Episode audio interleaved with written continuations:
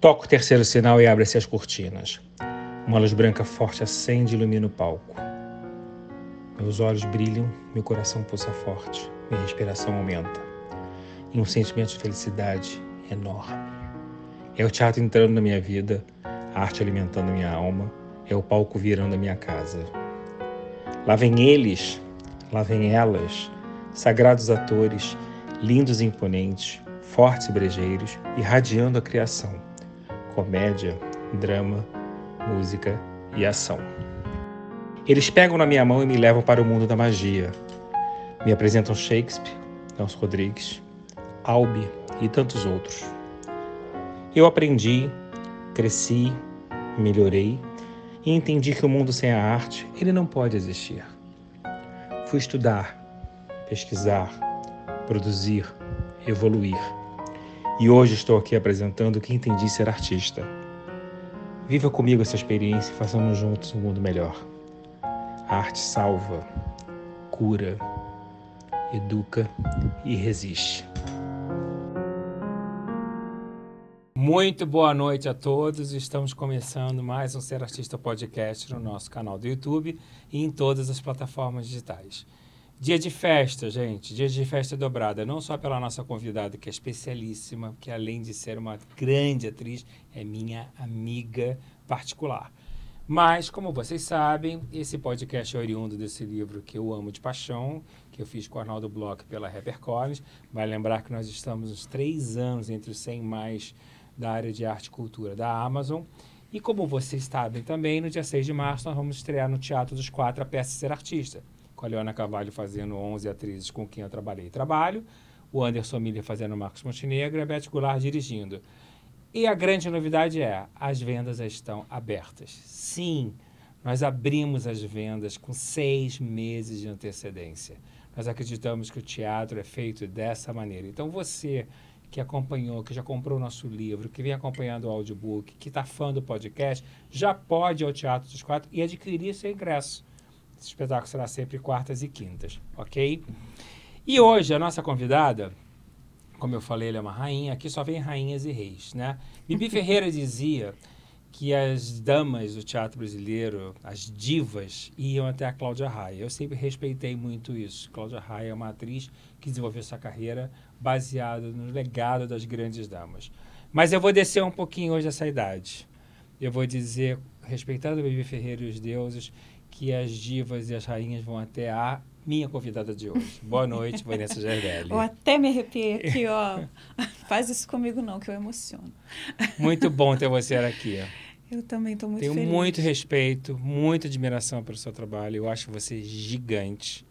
Nós vamos comentar toda essa sua belíssima carreira aqui dentro, né? Porque esse espaço é para isso, é para a gente elucidar não só os trabalhos, mas principalmente quem tem comprometimento com o legado. Sim. E eu que tenho a honra de conhecer a sua, o seu lado pessoal, o seu lado atriz, acredito que você é uma pessoa que tem muito a acrescentar.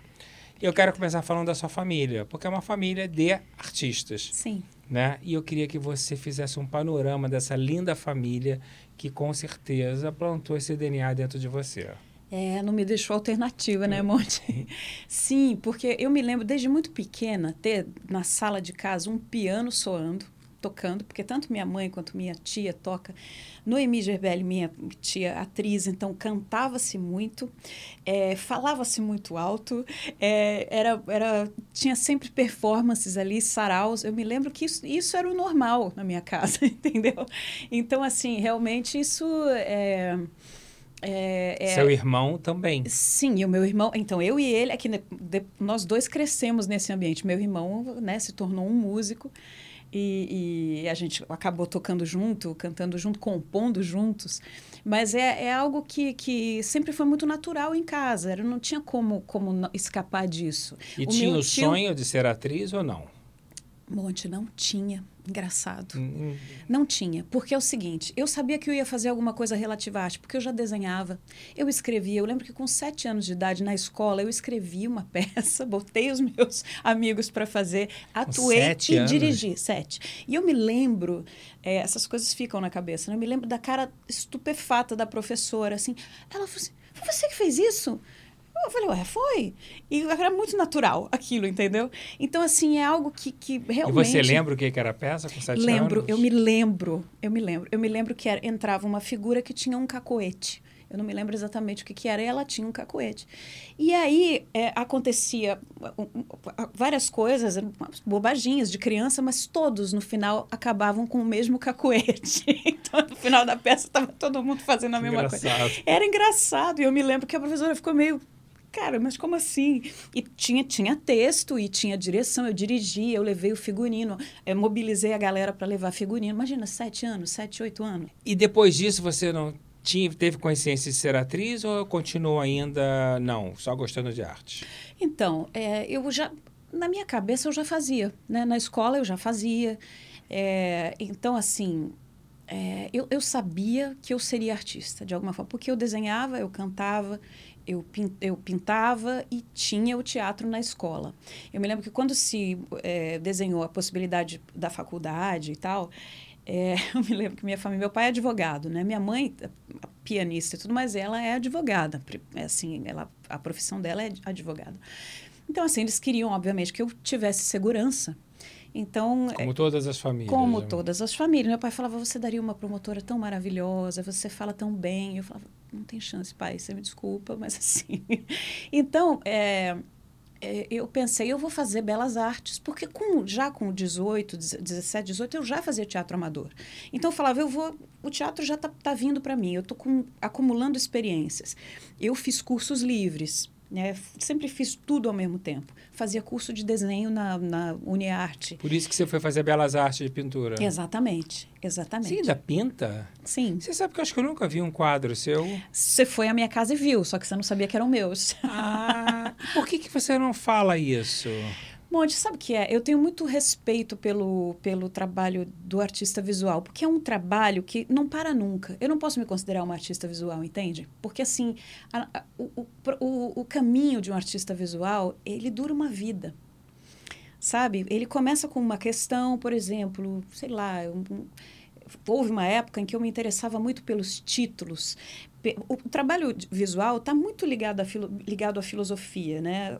Hoje em dia, Sim. na arte contemporânea. Então, é um pensamento que você constrói. Então, eu tinha um pensamento sobre os títulos, sobre as missas, sobre os, uh, sobre os o Oscar, sobre as premiações. Aquilo me intrigava.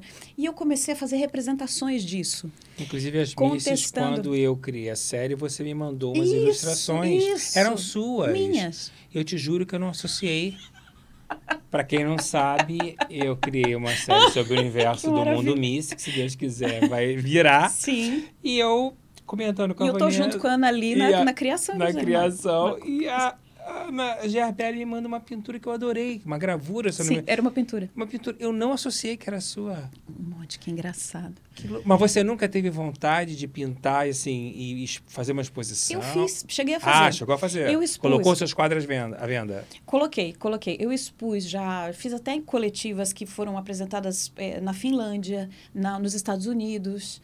É, eu acho que na, na Alemanha, assim, em coletivas, né? em grupos coletivos. Eu fui, me filiei a, a, a é, como se diz, a galerias que expunham, que faziam as coletivas.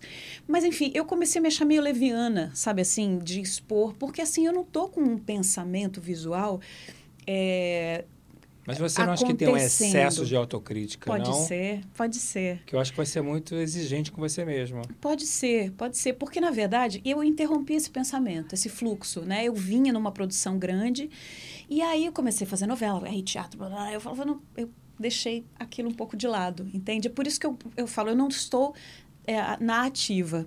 Eu pinto como hobby, eu, eu faço A sua um casa tem um estúdio, você ainda pinta ou não?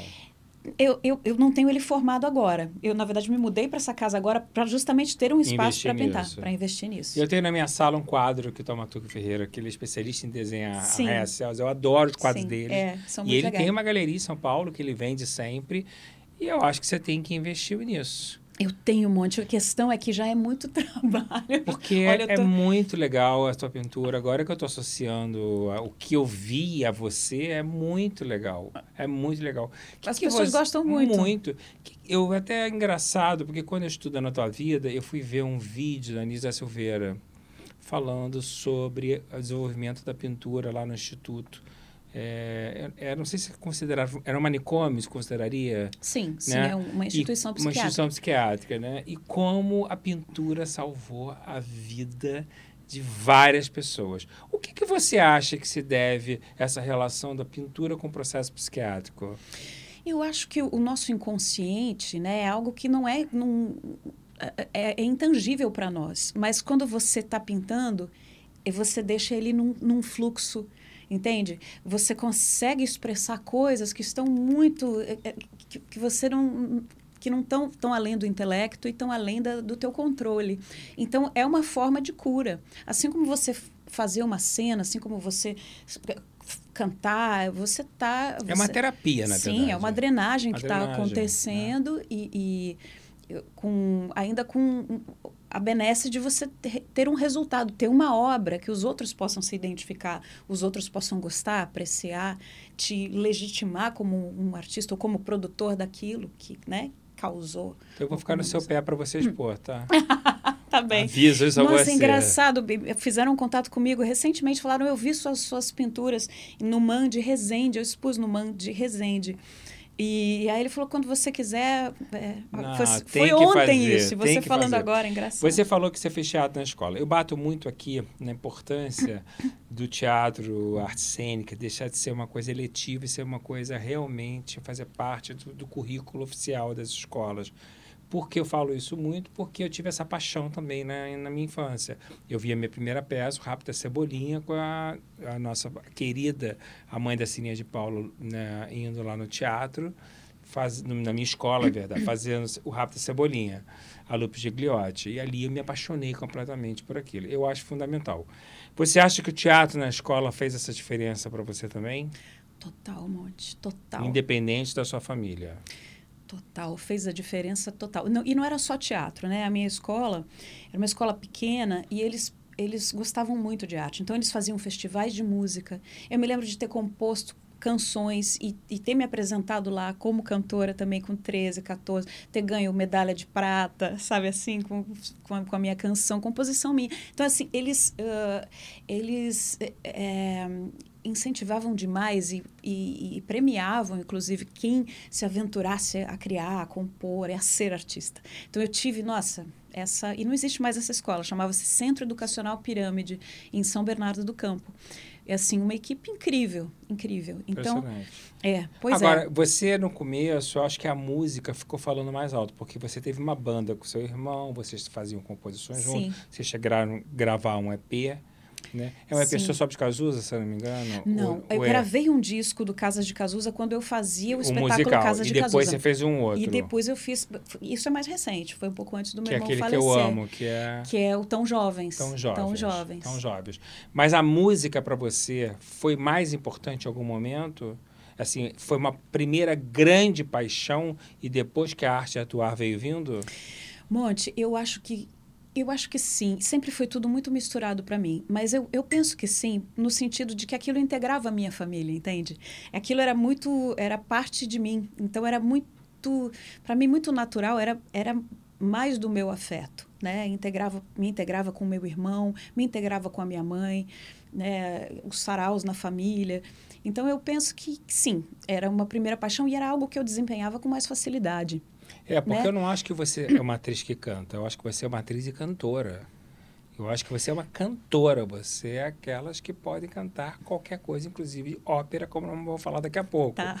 Né? Então, eu vejo que a música, quando surgiu na sua vida, ela era um primeiro plano uhum. muito consolidado. Porque era. tem gente que às vezes canta e não sabe nem que tem aquela voz mas eu já vi que você desenvolveu um domínio técnico e de autoconhecimento muito cedo Sim. do teu potencial. E tem uma história que, que pouca gente sabe. Na verdade, quando eu fui parar na televisão, eu vim aparecer na televisão por causa do Casas de Cazuza, que era um musical. Então, assim, fez um sucesso grande no Rio de Janeiro, em São Paulo. Mas o Rio é onde tem os produtores é. de elenco, onde tem os diretores. O Denis Carvalho foi assistir. E eu vi no Canecão vocês no, Canecão.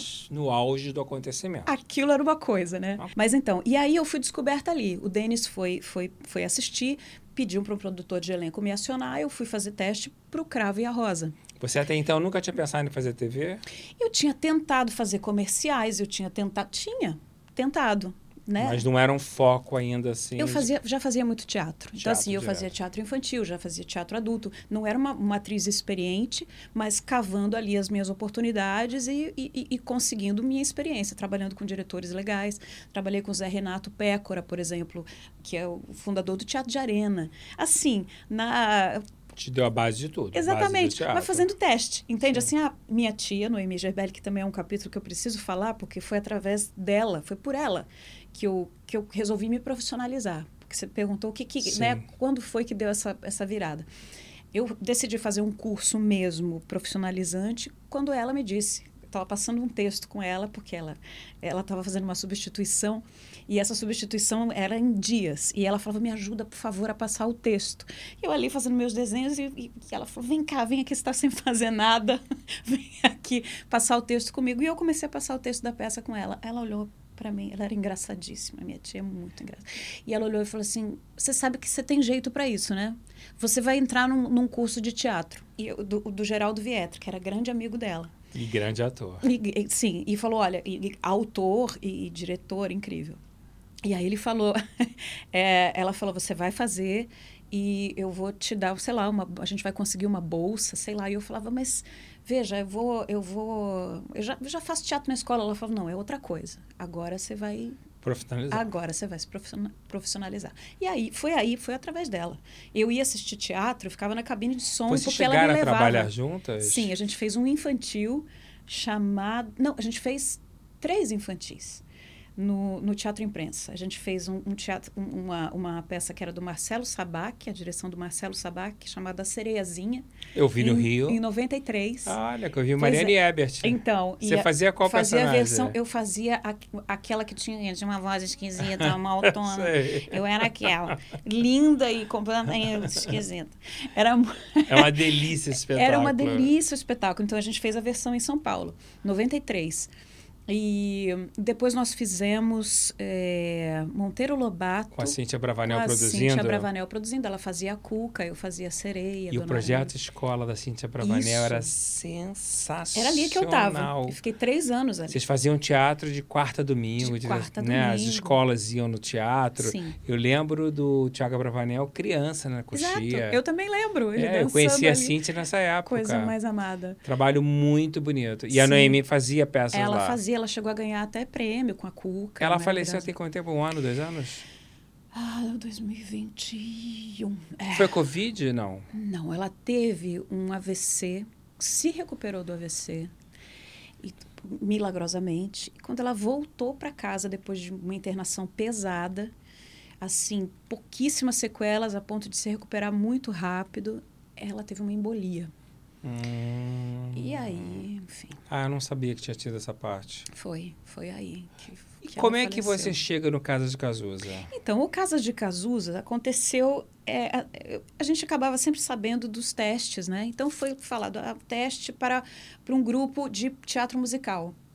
Companhia é, Brasileira de Teatro Musical, que quem estava querendo fundar era o Rodrigo Pita, que era o diretor? o diretor, junto com o Daniel Salve, que era um tremendo diretor musical, que tinha acabado de voltar da Broadway, visto um monte de musical, comprado as partituras e e estavam loucos com aquilo e querendo implantar aquilo em São Paulo. Isso em 97. Foi a grande retomada dos musicais. Exatamente. Então, eles quiseram montar um grupo que, que, que fizesse releituras dos números da Broadway. A gente não tinha dinheiro, a gente pegava coisa nossa de casa, é, figurino nosso, a gente se ajudava. Não tinha produção, a gente se produziu. E fomos parar num, por causa de talento mesmo. A gente ensaiava non-stop, éramos uns freaks. Ficávamos ali, o Daniel era um tremendo diretor musical, fazia arranjos vocais incríveis. E, e- e lembravam dos, dos e todos das fizeram coreografias. teste. Todos fizeram Jay teste. Va- Va- Wacker, né? Então, o Jay Wacker veio depois, mas o- esse primeiro musical chamava Pocket Broadway. Então, é, ali... Ah, primeiro teve uma outra versão. Uma prime... Isso, um primeiro grupo que eles fizeram uma triagem. Eu entrei nesse grupo, que eles Tá. quiseram pe- pegar talentos em São Paulo é, diferentes pessoas. Luciana Mello estava nesse grupo, por exemplo. Gente, só gente muito boa. Né? Assim, Meu tinha, é, tinha a Bi- Biba Schuch, que é uma grande cantora de, de blues, enfim, era um timaço. E a gente fez esse espetáculo chamado Pocket Broadway, que foi um sucesso em São Paulo. assim, a gente lotava o, o Studium, que era um, um teatraço em São Paulo, na Bela Vista, que agora até, acho que é até uma igreja. Enfim, e a gente começou a fazer um certo barulho ali, como pessoas que, que como atores de teatro musical que cantavam bem e que estavam propondo um negócio diferente, novo, com uma outra qualidade. E dali, o segundo espetáculo foi o Casa de Cazuza, que eu acho que aí o Rodrigo conseguiu um dinheiro para a gente. Entrou o Jay Wecker. E também não era uma superprodução, eram platôs, era né? Era super simples. Era super simples, mas ele era muito bem concebido. Era muito bem concebido. E o Jay Wecker, eu acho que foi, foi por, por intermédio dele, porque o padrasto dele era dono do dono, sei lá, da, do, Tom, do Tom, Tom Brasil. Brasil. E aí, Paulo Amorim era casado com a Jane Duboc. Exatamente. Paulo Amorim casado com a Jane, e aí conseguimos um patrocínio e a gente fez São Paulo e fez Rio de Janeiro. E foi aí que eu vim parar na televisão. Você esperava aquela explosão? De jeito nenhum, a gente não esperava nada. Eu só queria fazer, eu só queria cantar, estar tá ali no meio daquela turma. E tempos que a gente nunca mais vai esquecer, né? Canecão, é. quase duas mil pessoas por sessão todo mundo, Sim. que foi uma casa onde o Cazuza fez os grandes sucessos dele. Eu lembro que o espetáculo que eu assisti foi muito impactante. É. E no dia que eu assisti, a Lucinha estava na, na, primeira mesa sentada. Ela foi a quase todos os shows. E acredito que para ela deve ter sido assim uma emoção foi. muito forte. E ela ia aos ensaios, porque assim, é, chegou uma fase em que ela ia aos ensaios. É, não ia sempre, mas ia porque, assim, claro, é, ela estava querendo também preservar, né, ver o que que, que a gente estava fazendo? O que, que essa Sim. garotada está falando do meu filho, né? E ela se envolveu com o projeto, foi lindo. Eu me lembro de Fauzi Arapi ir assistir a, o nosso ensaio e falar assim... E nem é a vibe dele, porque ele não é do musical. Eu trabalhei Sim. com ele com a Tônia. E eu lembro dele ficar enlouquecido e falar, cara... É que vocês trouxeram uma isso. carga dramática. Vocês conseguiram misturar e é. trazer essa carga dramática dentro da música. Agora, tem uma coisa na sua vida que me impressiona muito porque você vem de três perdas muito significativas: seu pai, seu irmão e a sua tia, tia que é, você era muito ligada, Sim. né? E eu até tinha medo de você dar uma, uma descer a ladeira internamente, porque foram coisas muito de repente, né, muito forte. E depois veio a pandemia. E depois veio a pandemia. uma certa ladeira. Mas pelo menos você não passou isso pra gente. Eu, a sensação que eu tinha é que você estava tendo uma inteligência emocional muito grande para lidar com aquilo.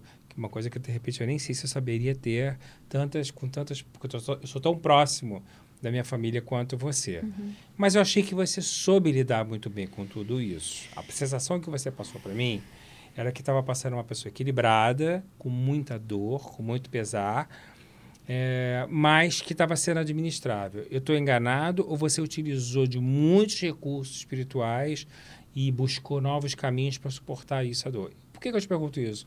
Porque muitas pessoas, às vezes, lidam com essas dores, mas não sabem como lidar não sabem como conduzir. Uhum. Né? Eu, por exemplo, aos 40 anos de idade, fui virar praticante de pranic healing para poder entender melhor como depositar minhas angústias, as minhas pressões. Uhum. E eu queria que você falasse assim, como é que você buscou é, a melhoria da sua vida e a compreensão dessas perdas todas simultâneas praticamente.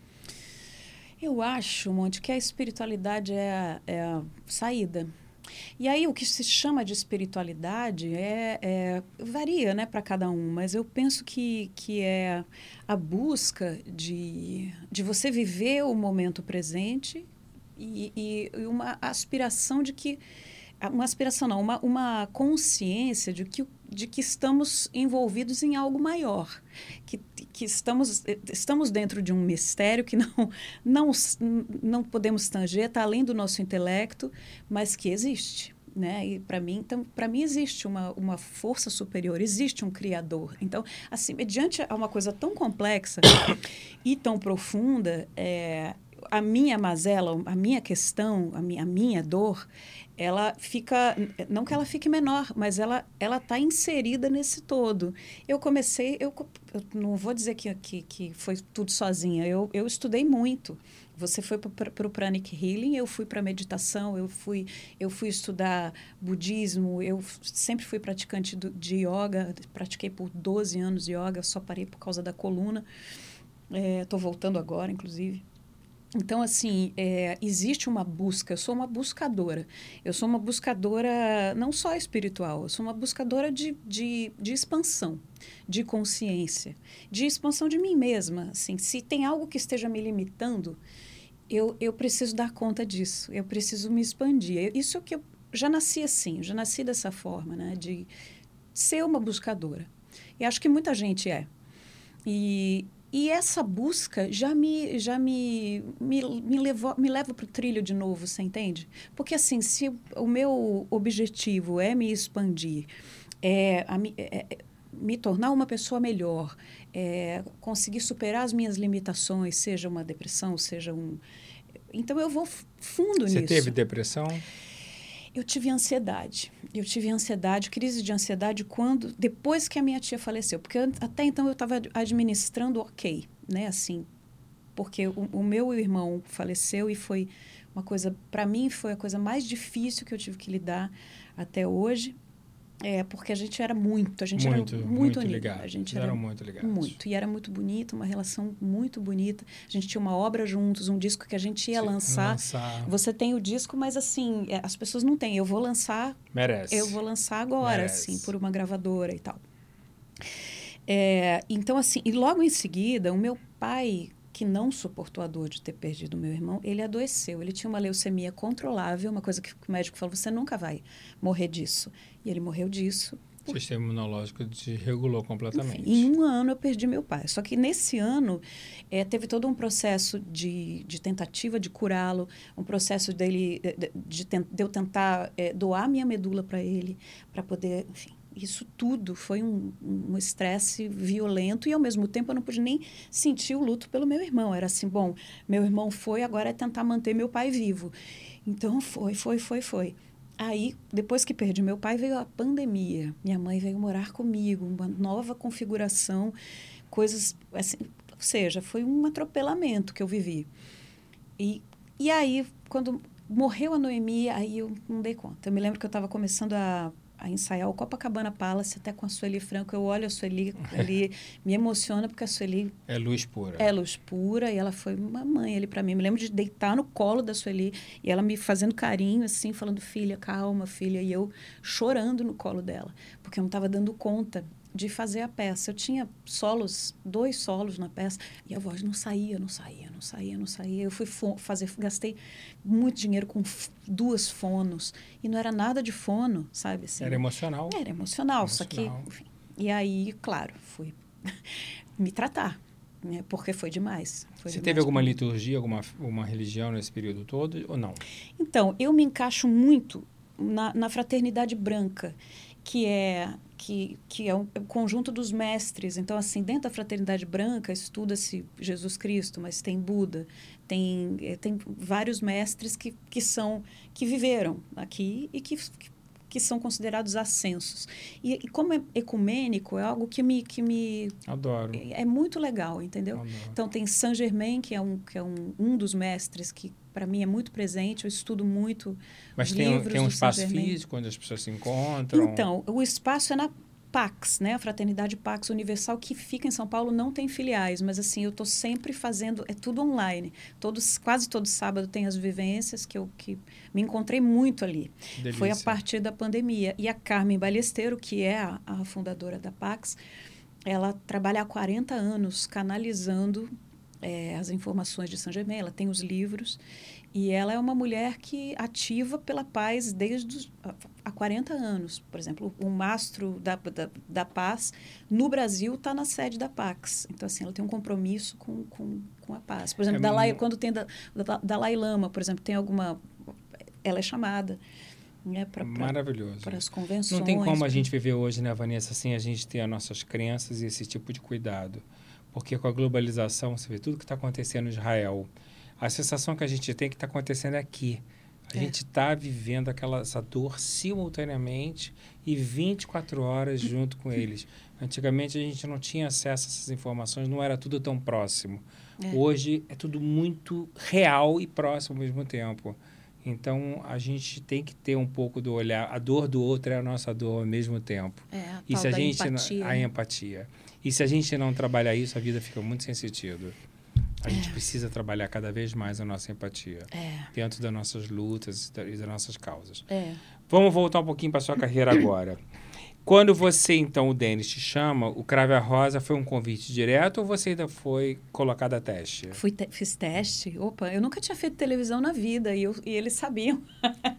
foi, eu nunca tinha feito um comercial na minha vida, imagina. Eu não sabia me colocar diante de uma câmera. E foi difícil entrar no estúdio?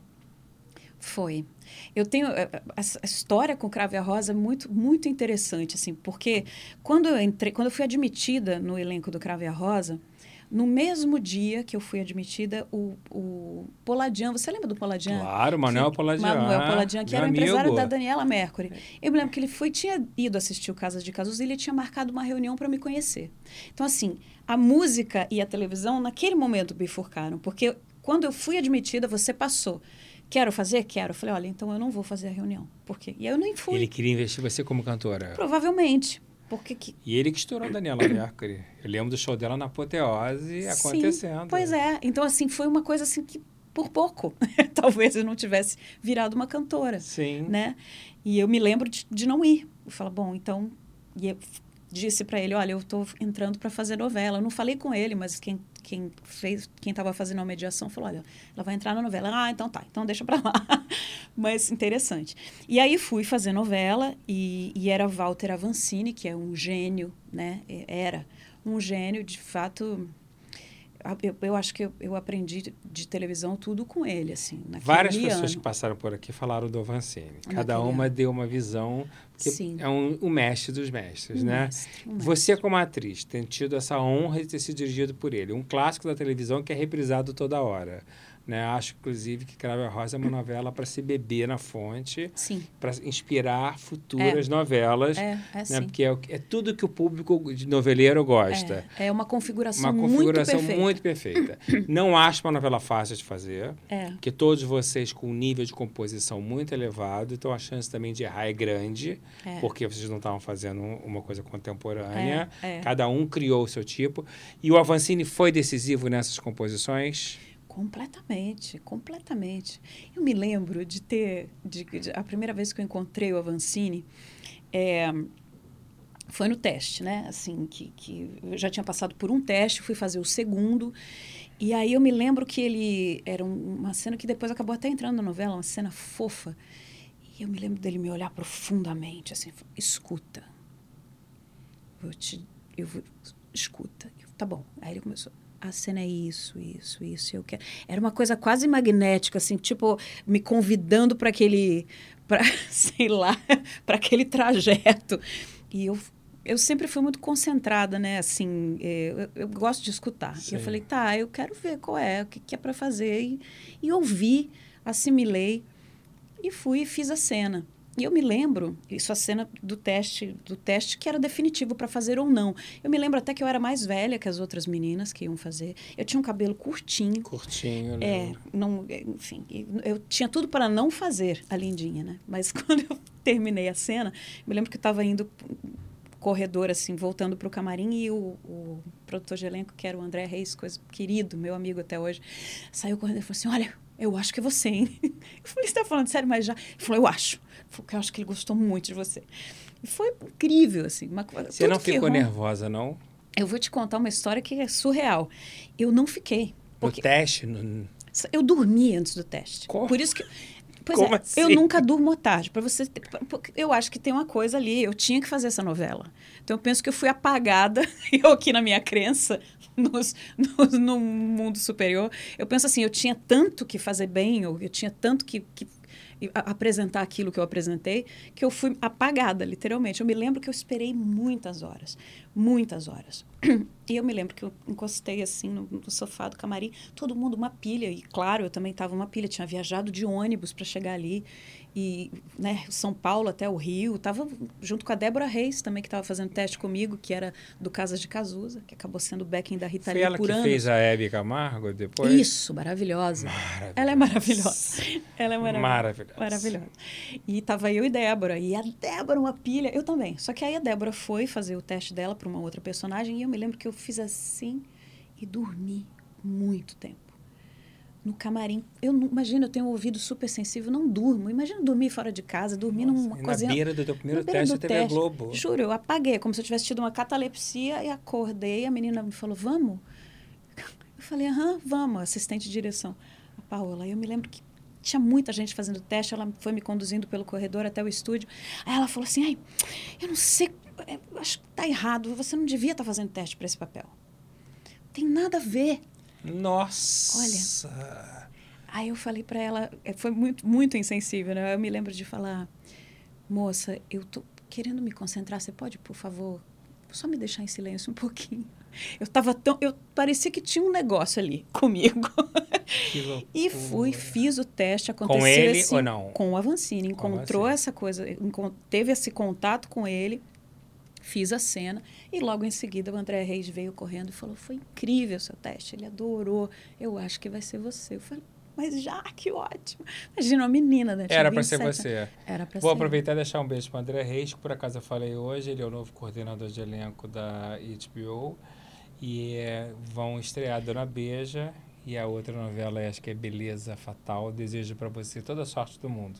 Nós temos alguns atores das duas novelas e vai ser um momento importante que o streaming vai dar um passo importante, fazer dramaturgia e a gente espera que dê certo. Eu também né? espero muito. Um beijo, André. E que a gente leve a Vanessa, André, para trabalhar com você em breve. Sim, sim, sim. que eu acho muito bom. E depois da, da- dessa novela, o sucesso foi muito rápido para você, né? Essa novela aconteceu e parecia que você já fazia televisão há muito tempo. Lidar com esse sucesso popular da TV Globo numa época que a TV Globo tinha um ibope bem diferente de hoje, né? Vocês realmente tinham um outro vulto de ascensão, de relacionamento. Isso mudou um pouco você em algum aspecto ou não? Fez mesmo a menor diferença? Fez, fez muita diferença. É, para mim não era confortável, não. Não? Não, nunca foi. Porque não era onde eu tinha mirado, né? Eu sempre mirei na, eu- eu- na criação. Você Eu tem uma timidez, artista. não tem? Tenho. Tenho. E essa, esse olhar, olhar perscrutador das pessoas, entrar num lugar e todo mundo... Aquilo é, é, foi algo difícil. É, Até hoje em dia isso te incomoda? não mais, Não porque eu mais. fui me Você trabalhar. foi trabalhar. Fui, porque eu falava, por que isso me incomoda tanto? E a outras pessoas não incomodavam tanto. Tinha a ver com a minha estima, a minha própria autoestima. Questões minhas, questões familiares, questões da minha história. Né? E então eu fui eh, começar a receber, aprender a receber, aprender a, a, a me ver nesse lugar. Antes me incomodava demais eh, ver que alguém se, se colocava meio que numa posição de reverência, sabe, diante de mim. E eu falava, não, espera, é só um trabalho, para. E Tinha- como as pessoas mudam o tratamento do dia para noite? Sim, sim. Né?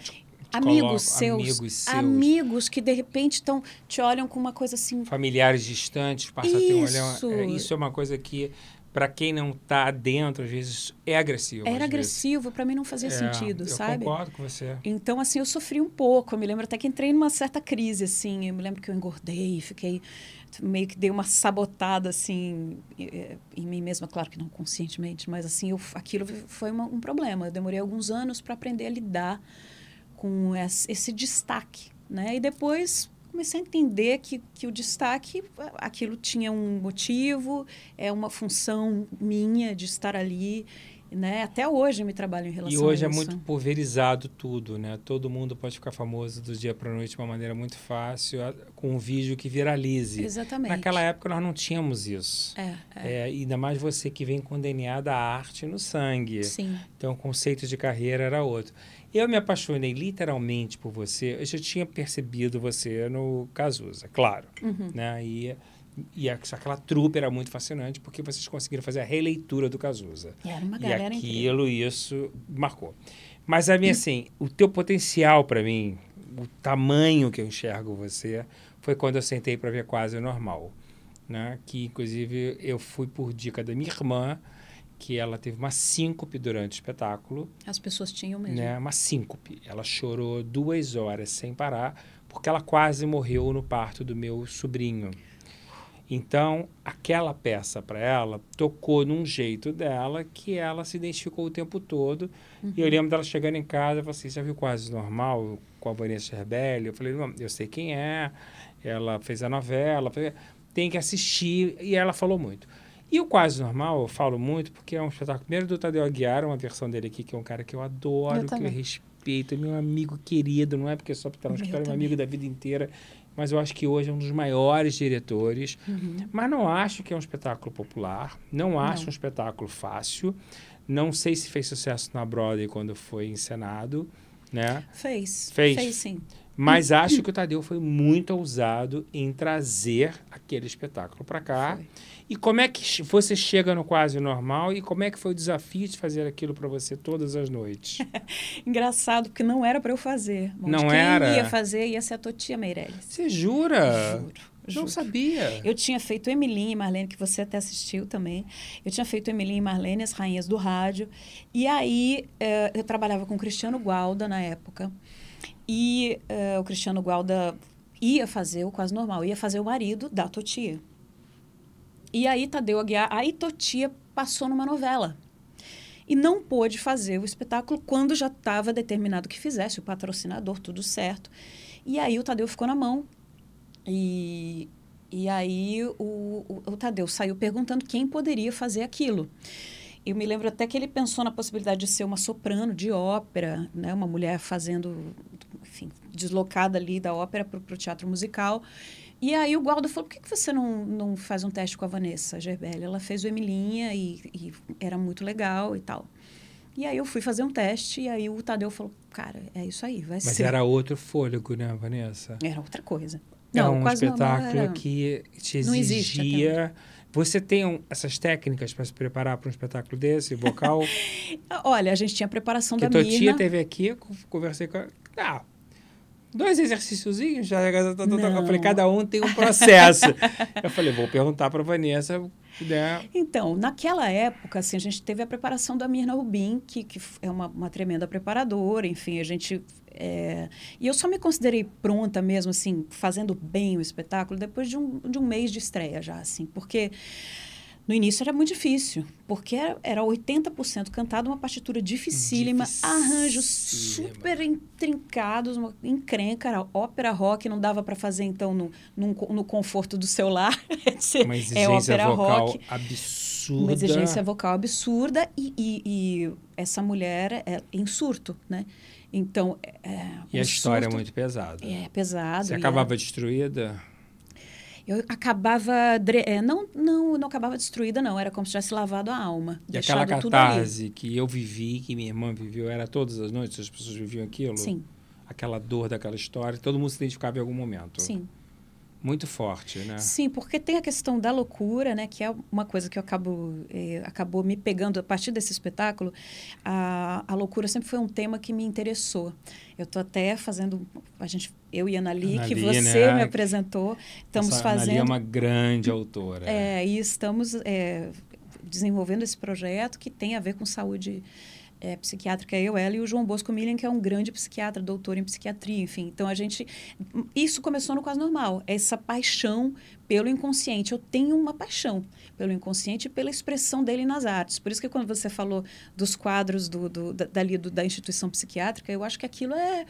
Aquilo é, é- é beleza, é vida. Tem pinturas em hospitais em- em- feitas em instituições que são incomparáveis. São, Incomparáveis. são pinturas assim de um valor inestimável e a pessoa não pode nem receber por isso, porque ela é considerada é, é, inapta, né? Não é, não é uma pessoa é que uma tem loucura. conta bancária, é não pode ter loucura. conta. E uma obra assim, é, né? Loucura. Incomparável.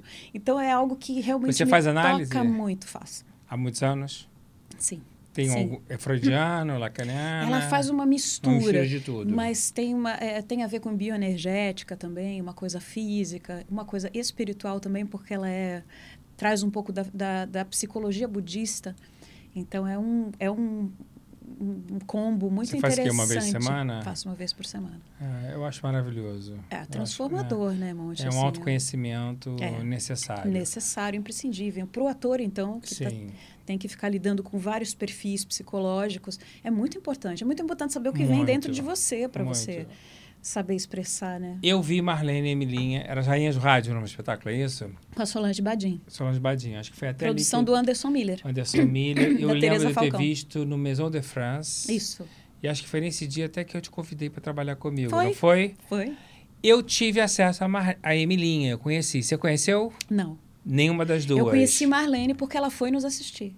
Ah, ela conseguiu assistir 90 vocês? e poucos anos e morreu pouco tempo depois. E ela estava lúcida quando viu vocês? Tava, tava Conversou lúcida. com vocês? Conversou, estava emocionada, estava emocionada. Que E eu me lembro que ela se identificou com a Emilinha. Perguntaram, mas conta, o que, que você... Ah, eu gostei das músicas da Emilinha. Porque a Emilinha era mais romântica, né? Pelo menos Sim, o jeito que, que a. Tereza estruturou a peça, a Tereza e o Júlio Fischer. A Emilinha era, ela era mais... eh, romântica, mais ligada ao amor, e a Marlene mais porra louca, mais, né, E arti- Marlene era uma artista. grande atriz. Tinha um lado atriz maravilhoso, que era muito mais maluca. Sim. A Emilinha era Mas- muito careta. Pois é, só que era invertido, porque Marlene, no fundo, pelo menos do que, do que no final das contas a gente acabou percebendo, ela tinha uma alma, ela era muito transgressora na expressão artística dela. Sim. Mas na alminha dela, ela queria. Ah, rom- eu, não- ela era eu romântica. E a Emilinha era da pá virada com, com, né, assim, ela era, fazia toda a catita, mas ela era da pá virada na, na, na- parte emocional, né? E elas eram amigas ou não eram, afinal? Porque tem uma Eram. lenda de que os fã-clubes faziam isso como marketing para vender. Sim, e, acabar, e acabou gerando uma coisa, um Uma coisa super super frisson, frisson, e né? dava, e sim, dava dinheiro, Mas no mobilizava, fundo, no fundo, elas se davam, né? Sim, sim. Porque eu cheguei a fazer um show com Selma Reis e Calbi Peixoto. Uhum. Um grande sucesso. Nós ganhamos É. o prêmio TIM de melhor DVD e CD e tive a honra de poder conviver com o Calbi. E o Calbi, então, me contou que o empresário dele, a cena da roupa rasgada é maravilhosa. Ele falou, olha, é, esqueci o nome, empresário famosíssimo, pegou a roupa, descosturou ela inteira, deixou só alinhavou e pediu pro fã-clube puxar a roupa dele para arrancar e rasgar. E foi a capa das revistas da época, ele saindo da rádio, o fã-clube puxando, Maravilhoso. né? Maravilhoso. Eu lembro outra cena do Calbi incrível. Eu e o Cacau chegou na casa dele e tinha várias perucas que elas iam numa forma crescente de tamanho. E ele usava a cada dia. Tipo, meu cabelo tá Tá crescendo. crescendo. Né? A loja que fazia os... Eu sou apaixonado por essa geração. Sim. E agora, recentemente, recentemente não, em 1995, eu conheci Virginia Lane. E agora, no teatro, a, a, a Sueli Sueli. Franco vai fazer, com o texto do Cacau da mina Renata Mizarri, a vida da Virginia ótimo. E ela vai arrebentar. Ela vai arrebentar, porque ela faz existe. co- tudo, ela faz muito bem. Né? Mas Ah. é uma geração muito especial, né? Você mergulhou na vida deles. Você, quando faz uma personagem como a Emilinha, você lê as biografias, você sai Super. tudo. Super. Adoro. Adoro. Me ensina Você muito. assiste os vídeos dela cantando para você tudo para fazer os Super. trejeitos. Super. Mas assim, eu me lembro que aqui na- a gente tinha essa questão, porque como a Marlene era muito expressiva, ela dançava muito bem, ela tinha uma proposta, né? A, a Emilinha, ela tinha uma coisa que era muito, Sim. era só aqui, Muito né? catita. Era catita e ela não tinha muita desenvoltura, que o fã-clube me perdoa, ela era maravilhosa, mas ela não, ela não se, não, não- ela não quis ir para esse caminho da E expressão não tinha coisa da do fã-clube dança. jogar confete na, Jogava flores, confetes serpentinas. no incrível espetáculo? Eles foram? tal. Nossa, as pessoas. Sim, o fã-clube ia sempre. Sempre. Lo- Assim, jogavam serpentinas na gente, confesso. Eu, eu ouvia, rainha, rainha. Era uma maravilha. Que delícia. Era muito divertido. Enfim, e sim, mas é, eu me lembro que eu fiz uma. Teve, assim, toda a parte corporal, eu, eu coloquei algumas outras coisas que ela não tinha, né? Assim, eu fui pesquisando para poder trazer, porque você- quando você faz uma personagem é uma síntese, né? Sim. Assim, eu queria coisas que eu queria comunicar, né? Então, não quis imitar ela na, na forma às vezes durinha que ela fazia. Eu fazia uma releitura daquilo e Você acaba fazendo muitos musicais por escolha ou por, por excesso de convite? Eu, eu, eu faço, eu, assim, tem uma questão. Eu, eu gosto muito de musical, mas não é de todo musical, todo e qualquer musical. Tem umas coisas, por exemplo, que, que vêm americanas, que, que, que, que são muito legais, mas eu não sinto vontade de fazer porque é um protocolo que tem que ser seguido. Né? Assim, aqui- essa é um fa- franchise, né? É, assim, você tem que. A essa fórmula. fala, você tem que tá, fa- fazer aqui e ali, ali. Então você vira meio que só um, um marionete, né? Da- do que já, já funcionou e você não pode mudar nada. E, e isso, para mim, me deixa muito triste, assim. Porque, vê- porque o, o bacana do ator é interagir com a obra, Sim. né? Interagir com E o acrescentar conteúdo, sua acrescentar isso, sua naquilo. experiência, claro. sua- seu valor. Então aí eu, eu me sinto Tolhida, de uma certa maneira. é, eu acho que é uma acaba empo- empobrecendo meu- a, a- a minha expressão. E, mas mas é, sei também que, que assim por exemplo o quase normal. O quase normal ele era de uma complexidade enorme. E o Tadeu veio já com muito, muito marcado na cabeça dele o que ele queria para cada cena. E eu falava cheguei a discutir com ele falou poxa Tadeu mas você não está me dando chance de, de propor. Ele falava não dá tempo de propor, porque você tem uma partitura muito bizarra para aprender. E no final das contas, o que ele tinha proposto é, eu consegui assimilar depois no caminho inverso. Eu comecei, consegui entender por que, que eu ia para lá, por que, né, assim, e, e, e, armar uma lógica ali, até porque a direção dele era muito orgânica, era muito é... Mas eu converso muito isso aqui com os atores. É uma coisa que eu quero saber de você. Você gosta de propor ao diretor as suas leituras dos personagens, a sua proposta cênica, ou você prefere que o diretor te traga o desenho que ele imagina? e essa é a primeira. E a segunda é: há uma relutância caso o diretor te impõe alguma coisa que você discorde? Bom, é, depois do Amir Haddad na minha vida, que eu considero o meu mestre, é, sim, sempre é, porque eu, eu aprendi com um amigo que o teatro é do ator. Ele fala assim, olha, é, que música que você acha que é essa cena? Que, que, porque o Amir trabalha muito com música. Então, assim, o que, que você quer cantar? Faz aí, faz o teu, deixa eu ver, sabe assim? E então essa liberdade, essa apropriação do conteúdo e é, que é uma coisa bem autoral que ele propõe para o ator, né? Isso assim me, me, norteia na vida. Então, sim, até, até uma cena na televisão, por exemplo, eu ensaio a cena para o diretor, aí numa segunda passada eu já acrescento mais coisa, e numa terceira vai ficar melhor, porque eu vou. Eu, eu, não, me, eu não falo assim, ah, estou satisfeita com isso aqui. Tem sempre algo a mais para se descobrir. E é a o vida. diretor fala para você, vida tá Vanessa, em movimento. não é isso. O que, que você faz? Eu faço o que ele quer, uai. Você muda. mudo, mudo. Você sim, muda. sim, porque no final das contas ele é o diretor. Mas, assim, é, no que eu puder criar e propor coisas, esse é o meu trabalho, essa é a minha função. Quando eu ver, leio uma cena, aquilo me lembra um monte de coisa da minha vida que eu passei, ou algo que eu li, ou um, uma cena de um filme, ou uma música que eu escutei. E esse, esse retalho de referências faz o meu trabalho, faz a minha proposta, entendeu?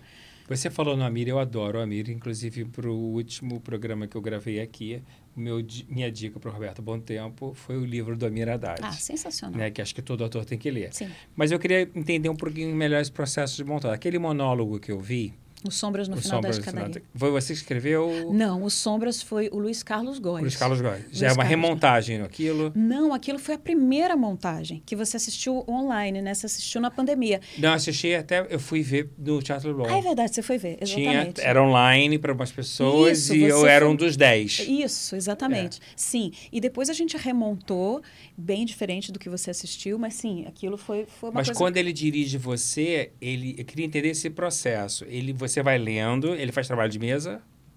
Sim, é, o texto para ele é muito importante, mas não é uma, uma mesa eh, rígida, né? Assim, se de repente eu quiser ler de pé, Você levanta e vai. levanto e vou, tem uma liberdade. Mas né? ele vai deixando você apresentar o que você pensa. É isso? Sim, uma coisa que quando eu- fiz a peça da Maite Proença As Meninas, que foi o primeiro contato que eu tive com ele em Adoro esse 2010, texto. que foi quando eu me apaixonei e falei assim, meu Deus, isso aqui ele consegue expressar, falar do teatro absolutamente tudo que eu sinto, com palavras, eh, eh, com a síntese perfeita. E então assim, é, o processo dele me, me fascinou, porque o processo dele era o seguinte: não existia pegar o texto e sair falando o texto. Primeiro, existia uma conversa descompromissada. Eu me lembro que ele sentava na plateia. Primeiro, a peça chamava As Meninas. o texto da Maite Proença. da Maite Proença com o Luiz Carlos Com Luiz Góes. Carlos Góes. E, e- e ele falava assim, eh, o primeiro dia, ele falou, "Olha, eu sei muito pouco sobre essa peça, porque eu não sou menina. ele falou, então vocês que são as meninas, me falem, me contem.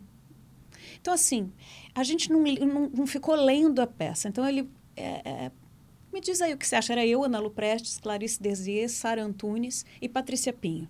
Maravilhosas. maravilhosas. Só maravilhosas. Então, a gente sentava para conversar, sei lá, primeira cena. Ele, ele, por exemplo, ele vinha com... Ele, ele botava ali um assunto. Ele falava, poxa, a, a, a cena em que ela fala que, que ela devia ter se separado, mas ela não se separou porque ela, de certa forma, se alimentava daquele conflito. Então ele propunha isso. O que, que vocês pensam disso? Então a gente ali na, na plateia discutindo e trazendo afetos. Foi isso que eu falei. Meu Deus, esse homem é um gênio. Porque a partir daí Patrícia vinha e falava, cara, eu já me separei, foi assim, assim, assim. Ana Lu falava, olha, quando aconteceu comigo foi assim, assim, assim, assado. Vocês viram aqui no jornal, você viu o que aconteceu, que o cara matou a mulher, tá, tá, tá, tá, tá. Aí, ali, povoava-se de afetos. De cada uma. Então, assim... Mas falava, isso é acrescentado no texto de alguma maneira? Não, aí ele falava assim, vamos ler então. Vai lá para o palco e vamos ler. Quando a gente ia ler a cena, a cena já estava ali, com os nossos afetos todos povoados. Então, assim, não tinha falar, ai, aqui está querendo dizer mais ou menos isso. Não. Entendi. E ele, além de tudo, ele acoplava a música, a coisa. Então, assim, ele levava o, o, o Alessandro Persan, que era um DJ, mas é um grande artista também, é ator. Então, assim, ele propunha, ele levava canções para nos mobilizar e Canções de referência. De referência. Então vinha Ataúfo Alves, vinha, podia entrar um rock and roll pesado, vinha uma música clássica, vinha é, Lindinha Batista, tudo que nos. Músicas, obras que nos né, motivavam para a composição, a criação. Alimentavam. Então ele botava a gente ali dançando e tá pronto, agora vamos para a cena. Então, pra, quando a gente chegava no texto, a gente já estava muito munido de todos os afetos, que não é o afeto do outro, é o nosso. Então, assim, aquilo para mudou a minha vida, porque eu falei, olha, isso aqui Por isso que é todo mundo é apaixonado vivo. por ele. Porque é muito vivo. Então, assim, você vê a, a, o, o, resultado de uma cena, não existe mentira. Porque tá, o, que, o que você propõe ali é o que você tem de mais legítimo seu. Mais, é o que está mais entranhado em você. Em relação ao texto, sofre muita alteração ou não?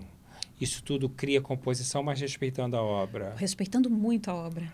Ele diz uma Porque coisa. Porque tem que... muita autora pegada a texto que tem pânico que o diretor mexa. É, não, ele, ele evita mexer, ele fica muito irritado até com o corte. Ele acha até que é algo que, assim, se a gente está incomodado, a gente tem que descobrir por que está incomodado com o texto, entendeu?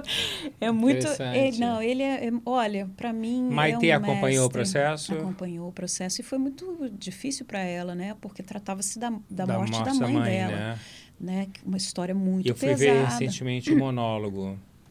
É que fala disso mim, também. Que fala né? da morte da mãe e do pai. Pois eu sou é. fã da Maitê. É, é muito, muito interessante. Muito ela interessante. Fez. Ela virou para mim uma autora muito madura e a coragem que ela tem de expor.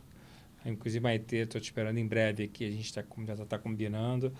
Mas expor a vida dela com aquele grau de, de maturidade e disposição não é para qualquer um.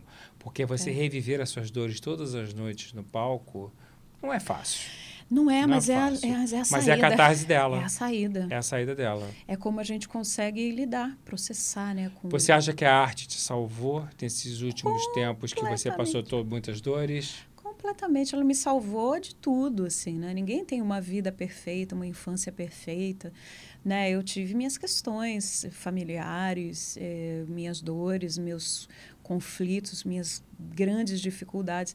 E a arte, sim, me salvou. Sempre presente. Sim, o teatro me salvou. Eu me lembro da sensação de pisar no palco para o teste desse, desse primeiro primeira peça que eu fiz que chamava era Alice no País das Maravilhas, não tinha é, alteração no, no, no, título. Alice no País das Maravilhas, eu era bem pequenininha. E me lembro que o teste era assim: dancem, crianças, dancem, façam o que vocês quiserem aí. Botaram o disquinho, a música, eu era muito pequena. Eu me lembro da sensação de falar assim: eu posso fazer qualquer coisa. Sério, o que eu quiser. E aí eu saí no palco evoluindo ali, fazendo. Aquilo me deu. E aí, tá bom, aí fui escolhida. Mas eu me lembro, essa sensação, isso eu quero levar comigo. Isso eu quero fazer, eu preciso fazer isso. isso não posso deixar de fazer isso na minha vida. Então foi, né? Sim, me salvou, me salvou. E isso seria uma substituição maravilhosa para uma geração ligada à internet, né? Seria. Porque humaniza, troca, evolui. Né? Essas seis horas, que se a, se a, juventude trocasse seis horas de internet por dia por, pela arte, a gente teria um outro tipo de comportamento na sociedade. É, é um desafio que, é a, gente um desafio que a gente tem pela frente. Sim. Eu me lembro que eu vi vocês, Sueli Franco, juntas a primeira vez no Teatro Carlos Gomes, fazendo um musical difícil. A Luta Secreta de Maria da Encarnação. Muito difícil, uma produção de chá enorme, enorme super com complexa, com orquestra. Mas é, eu não posso dizer que eu adorei, mas eu posso dizer que eu respeitei muito o que foi feito. Sim, sim. A grandiosidade, o acabamento. E agora, recentemente, eu vi vocês fazendo Copacabana Palace, que acho que ali é a grande comemoração de vocês duas. Ah, eu sou louca por ela. Porque fazer o espetáculo do Copacabana Palace dentro do teatro Copacabana Palace, com a história da dona do Copacabana Palace, Sim. é ímpar, né? É uma emoção para quem está na plateia. E não sei se vocês vivem essa emoção que a gente vive na plateia. É muito forte, né? E eu queria que você falasse um pouquinho assim, de como é que foi esse momento seu e como é importante essa família que construiu o Brasil. Eu não tinha noção de tão grandiosa que era a família Gimli, assim, a Incrível, história né? é incrível. É uma saga, É uma saga. É uma saga. É uma grande história, né? Vocês estudaram essa família toda? Sim, sim. A gente leu os livros, a gente é, tem muita coisa né, sobre eles. E, e o trabalho do, do, do Serginho, sobretudo do, do Guga, né? Porque o Guga, que foi o, o Gustavo Wagner, que assim idealizou o projeto, ele não se conformava que ele entrou, ele entrou no Copacabana Palace e ele viu uma porta entreaberta. Eu não sei se, se você sabe dessa história. Não, Muitos anos atrás, muitos não, já uns três, quatro anos. já e- fechado. o teatro fechado há 30 anos. Aí ele, no meio daqui, de todo aquele luxo, aquela porta entreaberta, ele abriu. Quando ele abriu, a porta era um teatro. Completamente eh, decrépito, né? Tudo assim, tudo caindo aos pedaços. E ele, e ele ficou chocado com essa visão. Como assim, dentro desse lugar tão lindo? E ele começou a querer saber a história do, do, do Copacabana. Por que, que o teatro... Por que, que o teatro estava ali inutilizado e o que estava acontecendo? E aí ele teve a ideia de, de fazer a história do hotel. E quem fez a reabertura do teatro em si? Você sabe? Quem teve assim, vou reabrir de novo? Então, eu acho que o Belmond, porque assim, na verdade o Belmond comprou. comprou, comprou. é, que é uma rede gigantesca, que eu acho que é donos, donos da Tiffany's, donos Sim, da, enfim, é um co- são mega, uma conglomerado. holding absurda. Isso. E então eles fizeram essa, compraram há bastante tempo. E eu acho que por uma questão, eu acho que foi por uma questão até, não acho que não, não teve essa, esse, essa paixão pelo teatro, não. Eu acho que foi uma coisa é, que eles precisavam resolver alguma questão de, de é, de, de impostos, uma coisa assim. De repente, ter um teatro era melhor, sabe assim? Por- Gente, que presente que a cidade Exatamente, recebeu de novo. Meu Exatamente. Deus e no final céu. das contas, aí falaram: não, se vamos fazer um teatro, vamos fazer um teatro, né? À altura do, A do altura, que Copacabana. reformaram Pá, tudo, diminuíram um pouco a plateia, E mas é- ficou incrível. O teatro mais lindo que eu já entrei, Mais que eu já vi. Eu vi Três Mulheres Altas, agora vai ter Virginia Lane, vi vocês, vi Cerimônia de Adeus. Uhum. Né? É um presente para a cidade, é um presente. Bom, eu vou em breve te assistir, daqui a duas semanas, fazendo Calas em São Ai, Paulo. ai, ai. Agora, como é que é o nome agora? É presidente? Parabéns, senhor Parabéns, presidente. presidente. É. E eu postei o vídeo de você cantando a área da Calas. Eu empresariei Marília Pera há 15 anos, graças Ela cantava a Deus. essa área. né? Cantava essa área, mas é, eu não tinha visto seu vídeo cantando. Quando eu recebi, eu, eu- desculpe que eu vou falar. Você não fica ofendida. Mas eu, por alguns segundos, eu falei assim: será que a Vanessa está dublando? Porque eu não sabia que você tinha aquela competência vocal naquele nível. Eu nunca tinha visto você cantar ópera. Nem né? eu sabia que eu tinha. Eu fiquei maravilhado e posso te dizer, Marília não tinha aquela extensão vocal que você apresenta. Eu sou muito aguda, tenho muito agudo. Muito aguda. Marília tinha um agudo, mas assim, você tem um agudo e uma extensão desse agudo, absurdo. Ao mesmo tempo, você traz um grave, Tem. né? Eu acho que você, não sei, você é mezzo-soprano? Não, eu sou soprano Você é mesmo. soprano mesmo. Enfim, eu fiquei maravilhado. Eu estou muito curioso para ver isso. E onde estava essa cantora de ópera? Porque assim, você manteve esses exercícios para manter essa voz com essa tessitura toda? Ou você do nada. Não, eu me Ressurgiu. preparei para isso, Monte. Eu me preparei. Porque Mas assim, quanto tempo? Você que que é se pre- meses. Ah, Alguns meses. tá. meses cantando todo dia. Por que que aconteceu? Me chamaram para fazer essa peça. O Fernando Filber me chamou três ou quatro anos atrás. Foi um, um pouco antes da pandemia ou no meio da pandemia, não me lembro. E aí, ah, você não quer fazer a Calas? Vai ser Calas com Marilyn Monroe. Eu acho que seria Danielle Vinitz. outra. Vinitz, acho que ela fez. Isso. E aí uh, eu não podia porque eu estava fazendo a peça da Teresa Falcão, O Fim de Caso, com Heriberto Sim. Leão e o Izio Gelman. Que eu Falei, adorei. ai, que pena. Eu falei, ai, que pena, não vou poder e tal. Mas, poxa, que atriz que recusa a Calas? Que atriz cantora recusaria a Calas, né? Assim, é, eu, eu... Claro, quando me chamaram, eu falei, poxa, é, é muito grande fazer, cantar é, ópera. Mas eu é, fui fazer uma aula e o professor falou, você tem tudo o que você... Você tem Quem o material. foi? O Breno, Breno Pizzorno. Ele falou, você tem isso aí. Eu já tinha feito algumas aulas de lírico com a Mirna, com alguns outros professores, e sempre falaram, cara, você tem o material, você tem a, a parada, você precisa só praticar.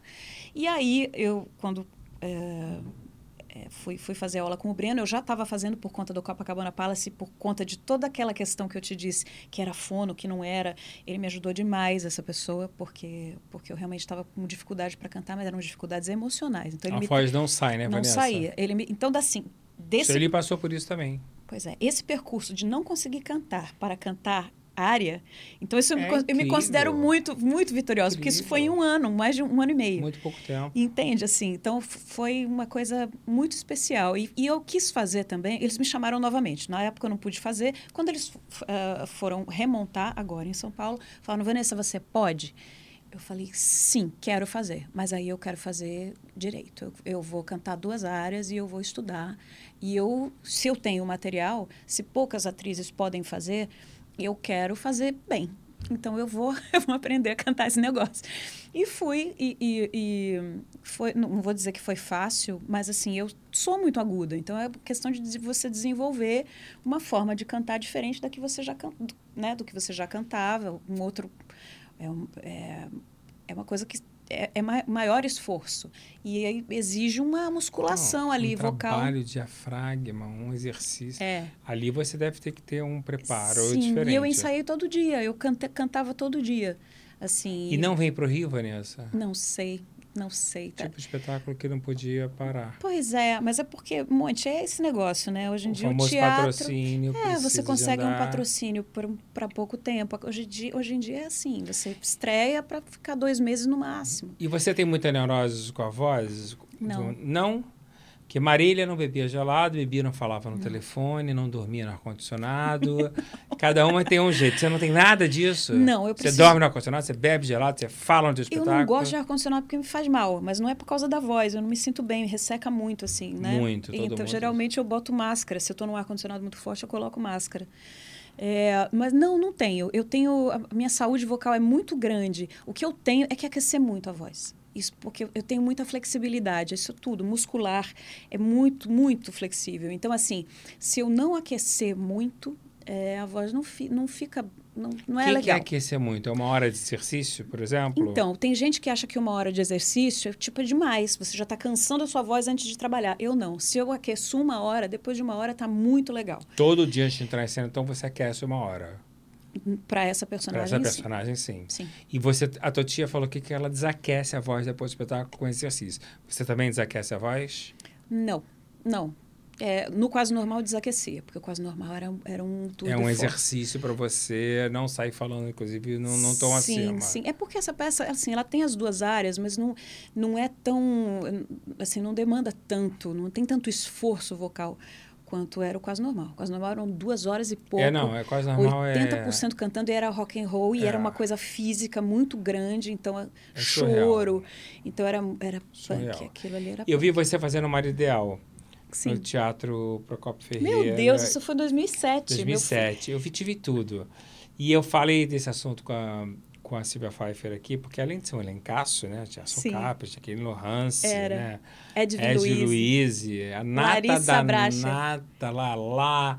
Né? Eu sinto muita falta dessas comédias chiques, É. elegantes, que eu adoro e que eu acho que o público gosta. Você gosta desse lado das comédias? Gosto, gosto. Eu Tem gosto um alguma bom comédia texto. que você fala assim, tenho vontade de voltar a fazer? Eu sempre falo que faltam os Ah. grandes comediógrafos de novo. Nós estamos Sim, sem. Sim. O público está muito carente. Com- Mas a comédia que eu falo não é o stand-up, nem a comédia rasgada, nem o besterol. São as grandes comédias de Sim. situação. Eu Acho que está faltando surgir uma geração. Eu adoro, eu adoro. Que é... O marido ideal era maravilhoso. Eu fiz Tartufo também, do Mulher, com, com a direção do Tônio Carvalho. E essa você não viu. Essa eu não vi. Não, porque quem fez foi a Viviane Pasmanter no Rio. E eu acabei Você fazendo São em São Paulo. Foi quando eu conheci, conheci não, conheci a Ana Lúcia Torre fazendo o Cra- o Crave a Rosa. Mas a gente se aproximou no Tartufo. Fizemos o Tartufo. Ela fazia a... Esqueci o nome dela. E a Ana também é amicíssima do Tony Carvalho. Acabou Isso. fazendo Norma, que é dele. Exatamente. E temos um projeto, eu e Tônio também, de fazermos, fazermos coisas. Ele como autor, Não, ele quer que eu faça o Jean Cocteau. que chique. É, ele tem duas, uma ideia lá e estamos trabalhando nisso. Que lindo. Tenho muitos projetos muitos aqui. projetos, muito bom. Agora, Mulheres Apaixonadas mudou a tua vida. Foi. Né? Eu Foi. acho que é ali que o Brasil vivenciou, que a Vanessa, a Fernanda, né? Fernando. que vivenciou o tamanho daquela atriz. Até porque você foi vítima da personagem de uma cena muito impactante, que foi aquela cena de bala perdida, no- que é o que a gente vive no dia a dia. É. Né? Foi uma comoção no país. Você sentiu aquela comoção junto com você? Senti. Porque no Senti. dia da sua morte parecia que tinha morrido uma pessoa da família. Sim. O Brasil estava consternado com a, com a situação, que- porque o Maneco é um autor Genial. genial. Né? O jeito que ele preparou, preparou aquela morte Nossa dramaturgicamente, Senhora. não tem pra ninguém. Realmente, ele foi. E fazer craque. uma cena com aquela tessitura de, de drama, com aquela carga, tem algum preparo especial para você ali? Você utiliza também um preparador? Você busca a essência do DNA, da construção daquela perda? Ou você usa também as suas técnicas? Olha, eu sempre fui muito estudiosa, assim, nesse sentido de, de buscar os afetos, assim. Depois que eu conheci o Amir, eu consegui configurar melhor. Mas eu sempre, intuitivamente, usava isso. Usava muita música para me trazer essas emoções. Ah, fisicamente, tentava relaxar. Depois que eu descobri o yoga, também me ajudou muito a fazer televisão. Porque a televisão é um ambiente para se trabalhar que nem sempre, aliás, quase sempre, é muito hostil. é sen- muito impessoal. é muito impessoal, né? Muito, Tem o cara arrumando a muito. luz, porque tem que ser tudo muito rápido. Quando o ator entra em cena, ainda tá Muito. assim, e tem que chegar, tem que dar conta, tem que fazer, tem que entregar. E isso é muito opressor. Então, assim, o- as técnicas de relaxamento para mim são fundamentais. Que assim, você foram- usa na televisão também? Sim, foi quando Do- na arte de esperar, quando você espera na arte muito. de esperar, técnica de respiração. Porque muitas vezes você tem uma grande cena para fazer, só que você não tem ensaio, entendeu? Você chega lá e tem que entregar uma coisa que você pensou, você pode ter ensaiado em casa, mas é, imagina, é muito diferente do teatro. Você já tem que, tem que usar as ferramentas que você tem ali, algumas cartas na manga, sua memória, né, su- seus afetos, suas lembranças, e fazer isso mediante uma, um, um fluxo que está muito contra tudo isso né? Que não, não é um fluxo, não é um, um movimento que te acolhe, pelo contrário, está cada contrário. um cuidando do seu. Então, a- o relaxamento ajuda muito, música ajuda muito. É muito bom você falar isso aqui, porque também cada um tem um jeito, né? O Erson Capri leva livros. E É. ele gosta de ficar no cantinho dele lendo. Leona também gosta de ficar no canto dela É. meditando. Porque é isso, é, é um excesso de, de uma coisa muito impessoal e que vocês, atores, na hora do gravando, precisam estar extremamente concentrados. E eu fico Sim. imaginando você gravando aquela cena no meio da rua. Vocês gravaram no Leblon, se não me sim, engano? sim, foi no Leblon. né? Eu não sei como é que foi, se tinha ali uma certa blindagem para você especificamente poder trazer aquela cena com a carga dramática que você atingiu, mas devia ter milhares de pessoas assistindo. Tinha. Isso te inibe? Não, por causa do teatro, né? Eu já tinha essa história com o teatro, então assim, para mim era aquilo me fazia bem até Te as fazia? pessoas estarem Te assistindo. estimulava? Sim, mas eu- a- sobre aquela cena, eu acho que tinha te- teve toda uma, uma é, uma circunstância, né? Eu penso assim que é, a personagem foi ganhando um, um, um caminho tão bonito e, e o- realmente o Manuel Carlos é um, um gênio, né? Um gênio. E assim a forma como a coisa estava sendo construída, eu- todo dia eu esperava, bom, é hoje que ela morre, porque eu, quando eu entrei na novela, me disseram que eu morreria no capítulo 30. E aí ele não me matou, e foi indo, e, e a personagem foi ganhando cada vez mais espaço, eu e a Bruna cada vez mais, e cenas Você morreu em que Uma mais capítulo? linda. S- Putz, no, quase no fim da novela já. E depois voltei como espírito. Não, Ele lem- não me tirou da não novela. lembrava disso. Sim. Teve esse processo? Teve esse processo. Eu morri, sei lá, no capítulo quase, quase no fim da novela. E ainda assim ela retornava, a, a, a menininha ainda via a mãe como espírito ali. Assim. Porque o sucesso era enorme. Era um sucesso era uma, enorme. Era uma, foi uma comoção. Era. lembro disso. Mas assim, a, a situação ali era tão. é, era uma mobilização tão grande. As pessoas. Quando, quando finalmente chegou a cena da morte, a gente estava. Eu, pelo menos, eu estava muito consternada, já estava muito envolvida com a história. E a produção da cena era uma coisa tão grande, eu nunca tinha visto aquilo. Né? Eu tinha feito o Cravo e a Rosa, depois eu fiz uma outra novela chamada Desejo de Mulher, que era uma novela Do Euclides do Marinho. Euclides Marinho, é, assim, com um elenco menor, não era uma hiper mega produção e não era uma. Enfim, era- a novela das nove era uma coisa Sim, gigantesca. Era um acontecimento no país. Um acontecimento. Então, assim, aquela cena que estava sendo muito esperada, da personagem que ia morrer, uma personagem muito querida, aquilo tudo era muito novo para mim. E eu vi aquele mar de carro, aquele tanto de figuração. Eu falei, aquilo, eu entrei naquilo, eu, eu- entrei na história. Era como se fosse eu mesma. Assim, eu falei, eu vou deixar isso me levar. E foi, foi assim que eu fiz a cena. Eu, nem, eu, assim, não me lembro de ter parado para pensar tecnicamente como eu ia fazer. Eu falei, eu, eu vou sentir como se fosse eu mesma essa mulher. Vou colar ela comigo e, e é, e é isso que eu vou entregar. Você e repetiu deu muitas certo. vezes? Não. Não, Foi de primeira? foi de primeira, é, mas teve um flash de um, de um fotógrafo ali e a luz estava caindo e eu me lembro que o papinha ficou louco. Teve um flash justamente quando ela quando Toma ela morre, quando, Ah. é, quando morre. E aí no final a gente acabou repetindo no dia seguinte, mas a, a maior parte da cena foi gravada num, num dia só. Mas É, foi incrível. matar você no auge da emoção. Tem um flash de fotógrafo. É brabo, né? Você acabou criando um elo com o Maneco, você fez acabou em família muito em função disso, Sim, né? sim. E ele falou uma coisa mais linda. Ele é um fofo. Não, e ele Eu chegou fiz a a dizer. peça dele, ele é um fofo. Ele chegou a dizer uma coisa no, na, na, numa revista na Caras que ele me considerava uma das melhores a- atrizes do mundo. Ah, Chorei quando eu li. Eu falei, que imagina. Maneco. eu agradeço Maneco, você tem razão. muitíssimo." Tá, você tá certíssimo. Falo isso pra ela muitas vezes. Ah, mas foi, foi muito comovente. Quando eu li aquilo, eu falei, nossa, me deu até um. E a prova disso que Uma quando eu vi as tuas cenas da Cor do Pecado, andei pra...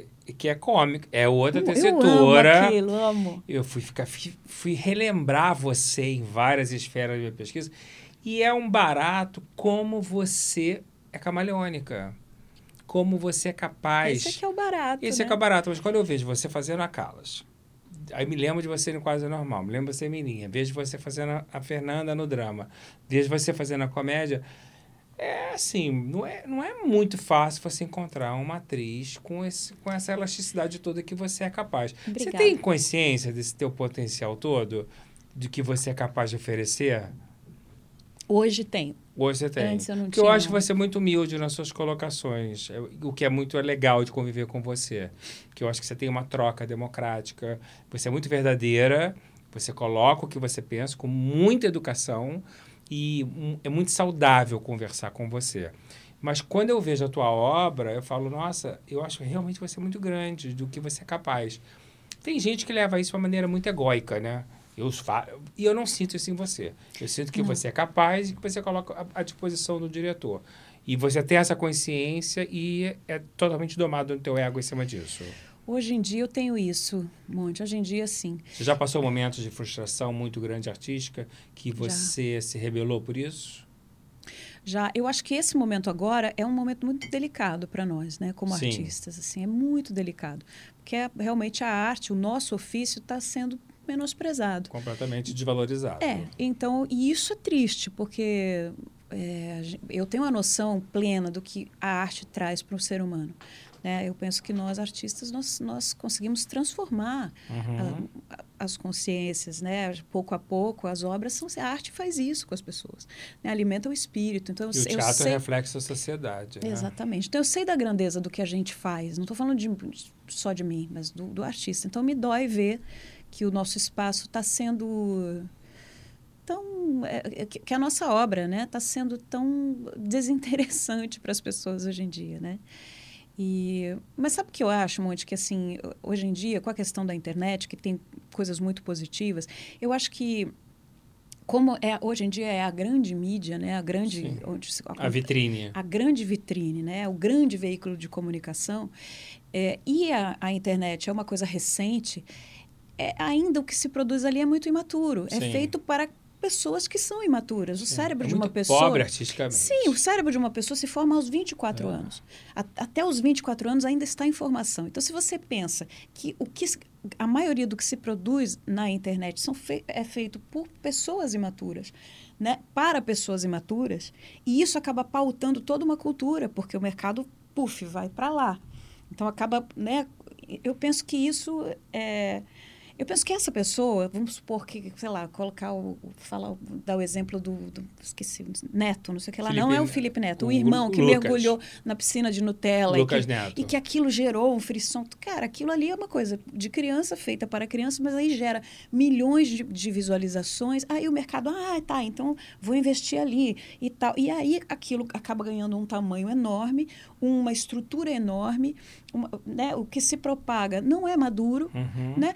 Tem, tem lá o lugar dele, nada contra ele. A questão é que o mercado mira ali e Isso acaba não pode ser a expandindo. nossa referência. Isso não pode ser a nossa referência, mas é o que está É o que está acontecendo. acontecendo.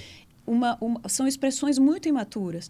E o que é maduro está ainda em outros lugares. Talvez a gente precise, talvez com o tempo, os, os artistas mais maduros, as pessoas, acabem entrando na internet de uma forma mais eficiente. Porque, por enquanto, é Eu- das eu nem pessoas mais acredito jovens. muito nessa visão. Acho que o, o Maduro, o teatro vai ser sempre a salvação da resistência. E eu, por isso que eu faço tanta campanha, eu quero veterano na TV, porque eu sou um militante do etarismo. E todas as Sim. vezes eu bato nessa tecla que Sim. diversidade com etarismo não é diversidade. Não, Né? não é. E nós estamos falando de um autor, que é o Manuel Carlos, que sempre escreveu uma novela até com 80 personagens, o casal jovem protagonista, mas no mínimo 50% do elenco com mais de 40 anos de idade. Sim, sempre e artistas preservou sofisticados. sofisticado, artistas, Uhum. artistas sofisticados e populares importantes, que têm bagagem, que têm cultura, que têm informação.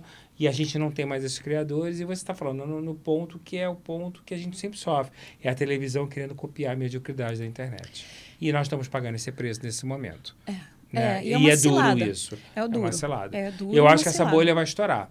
Porque o Ibope só cai, o Ibope só cai. É. Né? E, e acho que há uma discussão muito grande nos bastidores sobre essa volta. O próprio streaming agora, a HBO vai vir com duas novelas de alta qualidade, com elencos bem mais Que maduros. E eu é espero muito- que essa moda pegue. Que a gente consiga realmente transgredir esse momento que eu considero talvez o pior momento que nós vivemos na indústria audiovisual. É, eu nunca vi é nada triste. tão pobre É. e tão ruim. Quando você fez o Novo Mundo, eu adoro as novelas de época. Eu também. Né? E o Novo Mundo é um retrato da excelência e da qualidade. É. De texto, de interpretação e de produção Direção. direção. Eu adoro as novelas de época. E, eu, e aí, mais uma vez, eu vejo você em outro universo. Você vai da comédia para o drama, para a composição da época. Tem alguma preferência dentro dessa Vanessa aí? Se você falasse assim, ah, se eu pudesse, eu transitaria mais. Ou não? Você está sempre a serviço da personagem. Sempre a serviço da personagem. Não importa de onde venha. Venha o trabalho. Não. Não, não importa de onde venha.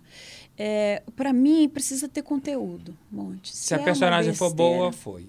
Exato. Se é uma, uma bobagem, se eu estou ali para só para reverberar algo que sirva para o mercado, para manipular alguém, para comprar mais coisas, a isso, a isso me deixa muito triste, assim. Mas eu tive sorte de não fazer isso quase nada. Não, quase nada. Assim? Eu até estava vendo a tua, tua trajetória na Record, contemporânea, quando você fez prova de amor, amores, intrigas, vidas em jogo.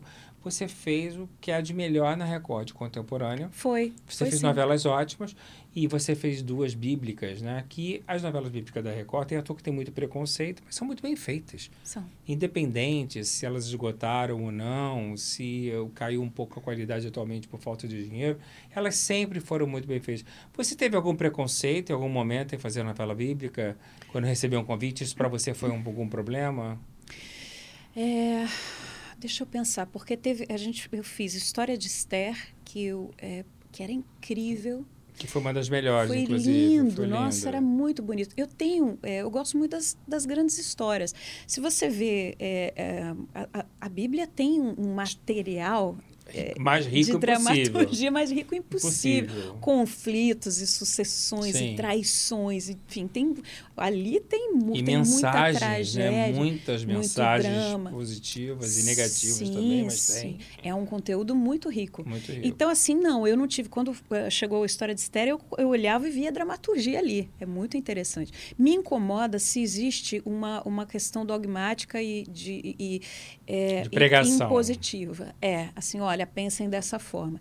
E até hoje, o que eu fiz não me. Não me Não te agrediu. é, não me pegou. Assim, por exemplo, eu não fiz papéis em que eu precisasse é, é, passar por isso, por uma coisa que eu, que, eu, que eu me sentisse manipulando ninguém. Se isso acontecesse comigo, eu ia ficar muito frustrada. Mas não aconteceu. Nenhum papel que eu peguei, talvez dentro da novela tivesse, mas eu não tive que lidar com isso, entende?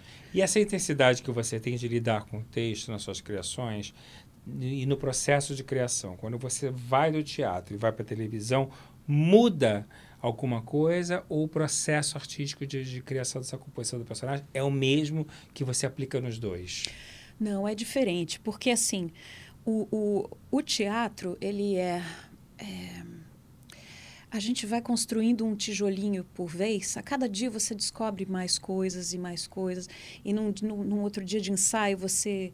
Enfim, é um, é um processo mais lento, mas é, é como se você deixasse aquele molho apurando, apurando, apurando. Quando você chega para apresentar, tá, né, a, a, tá o gratinado perfeito, tá, né? E o, a novela, a televisão é uma coisa em construção. Você vai ali cozinhando e mostrando para todo mundo, sim. entendeu? O que, que você está cozinhando. Então é, é, é, muito diferente. Mas sim, as, eu sempre procuro buscar o que me afeta. Por exemplo, nessa personagem, o que me afeta? Ah, ela é solitária, ela perdeu o, o, o irmão, ela é, sei lá, ela queria ter sido uma artista, mas não pode. É, enfim, e essas coisas que me afetam. Você falou uma coisa que me, que me interessou muito entender.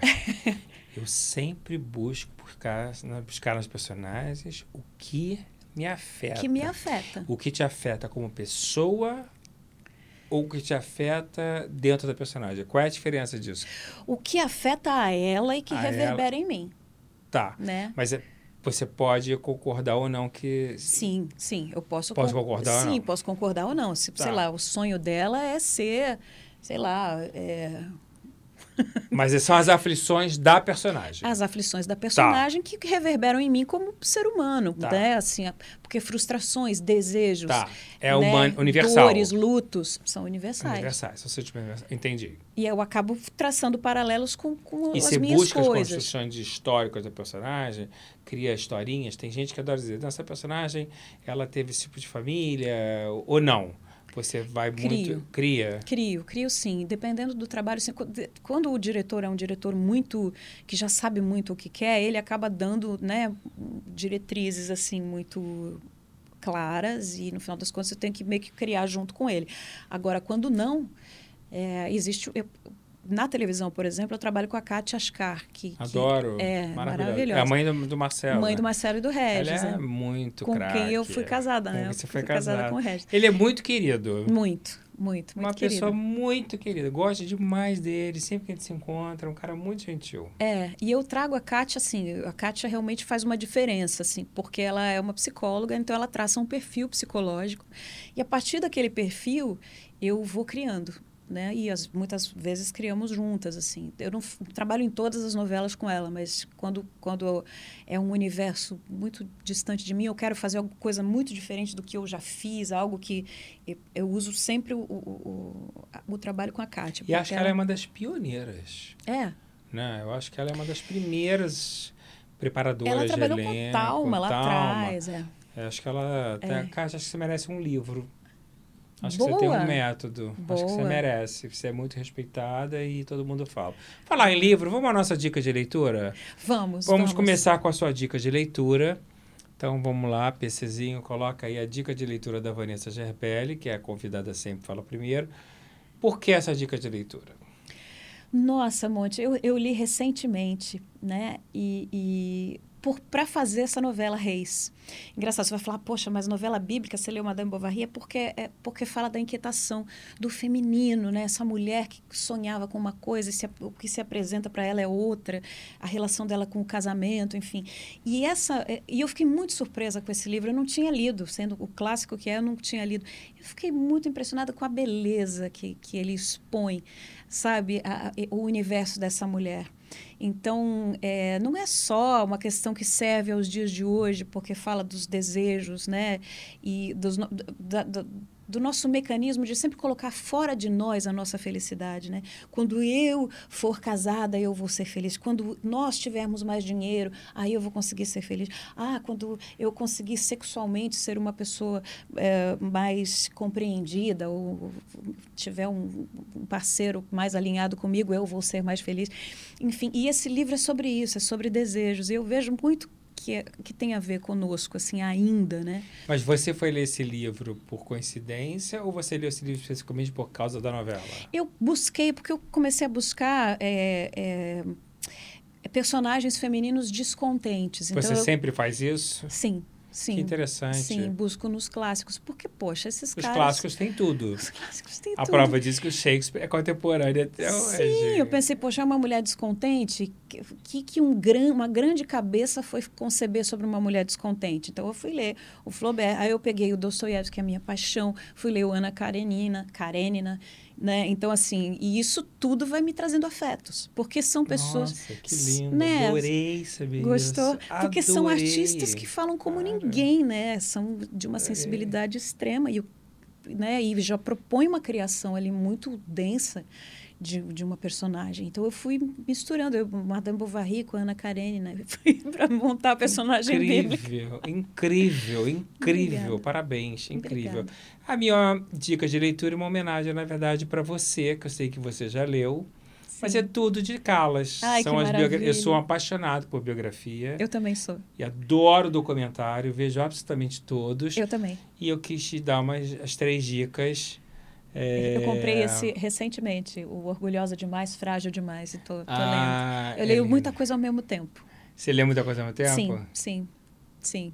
É uma pena, né? porque eu acabo demorando, mas... Agora, Carlos não foi uma mulher feliz. Não, não, Né? pelo contrário, né? Essa era uma que colocava a felicidade dela fora, né? Era Você acha marido. possível uma grande diva, uma grande dama ser feliz, conciliando a vida da essa? Porque eu acho que as damas, quando elas elas tomam essa dimensão mundial, elas abdicam de tantas coisas na vida. O quarto de, de hotel passa a ser a segunda casa delas. A vida pessoal é tão penalizada. Eu fico pensando, será que alguém conseguirá ser feliz sendo tão gigante no mundo e na arte?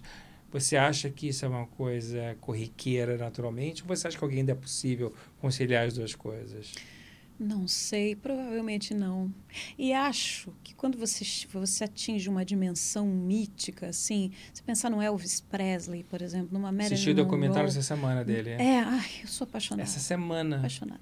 Uma Calas, por exemplo, né? Assim, é uma dimensão. Você nunca é visto por quem você realmente é. Isso que, assim, eu tive um pequeno, uma pequena amostra disso quando fiz Mulheres Apaixonadas, por exemplo. Assim, as pessoas me encontravam na rua chorando. Ai, você não podia ter morrido. Aquilo me assustava um pouco. Eu falava, a pessoa não está olhando para mim, ela não sabe quem eu sou e nem se interessa. Sim. Ela está querendo que eu seja o que ela está esperando. Por isso né, que eu não gosto eu- da mitificação. Então, Não gosto. então eu acho que isso é eu uma gosto coisa do muito mito artístico, mas a mitificação que, que te coloca na posição de Deus é muito Então, complicado. e é muito solitário. Então você fica pensando. A própria Calas, por exemplo, ela teve toda a relação dela com o Anassis, mas assim, o Anassis ele via nela uma uma A deusa, uma né? deusa e ele queria e ele se, se aproveitava disso como um bom narcisista que era ele grudou Exibia como um troféu, como praticamente. um troféu usava ela como um- uma via para chegar ao presidente dos Estados Unidos a- Network. é. Exatamente, e realmente ele era, né, por- estar ali ao lado, ela era um tremendo troféu.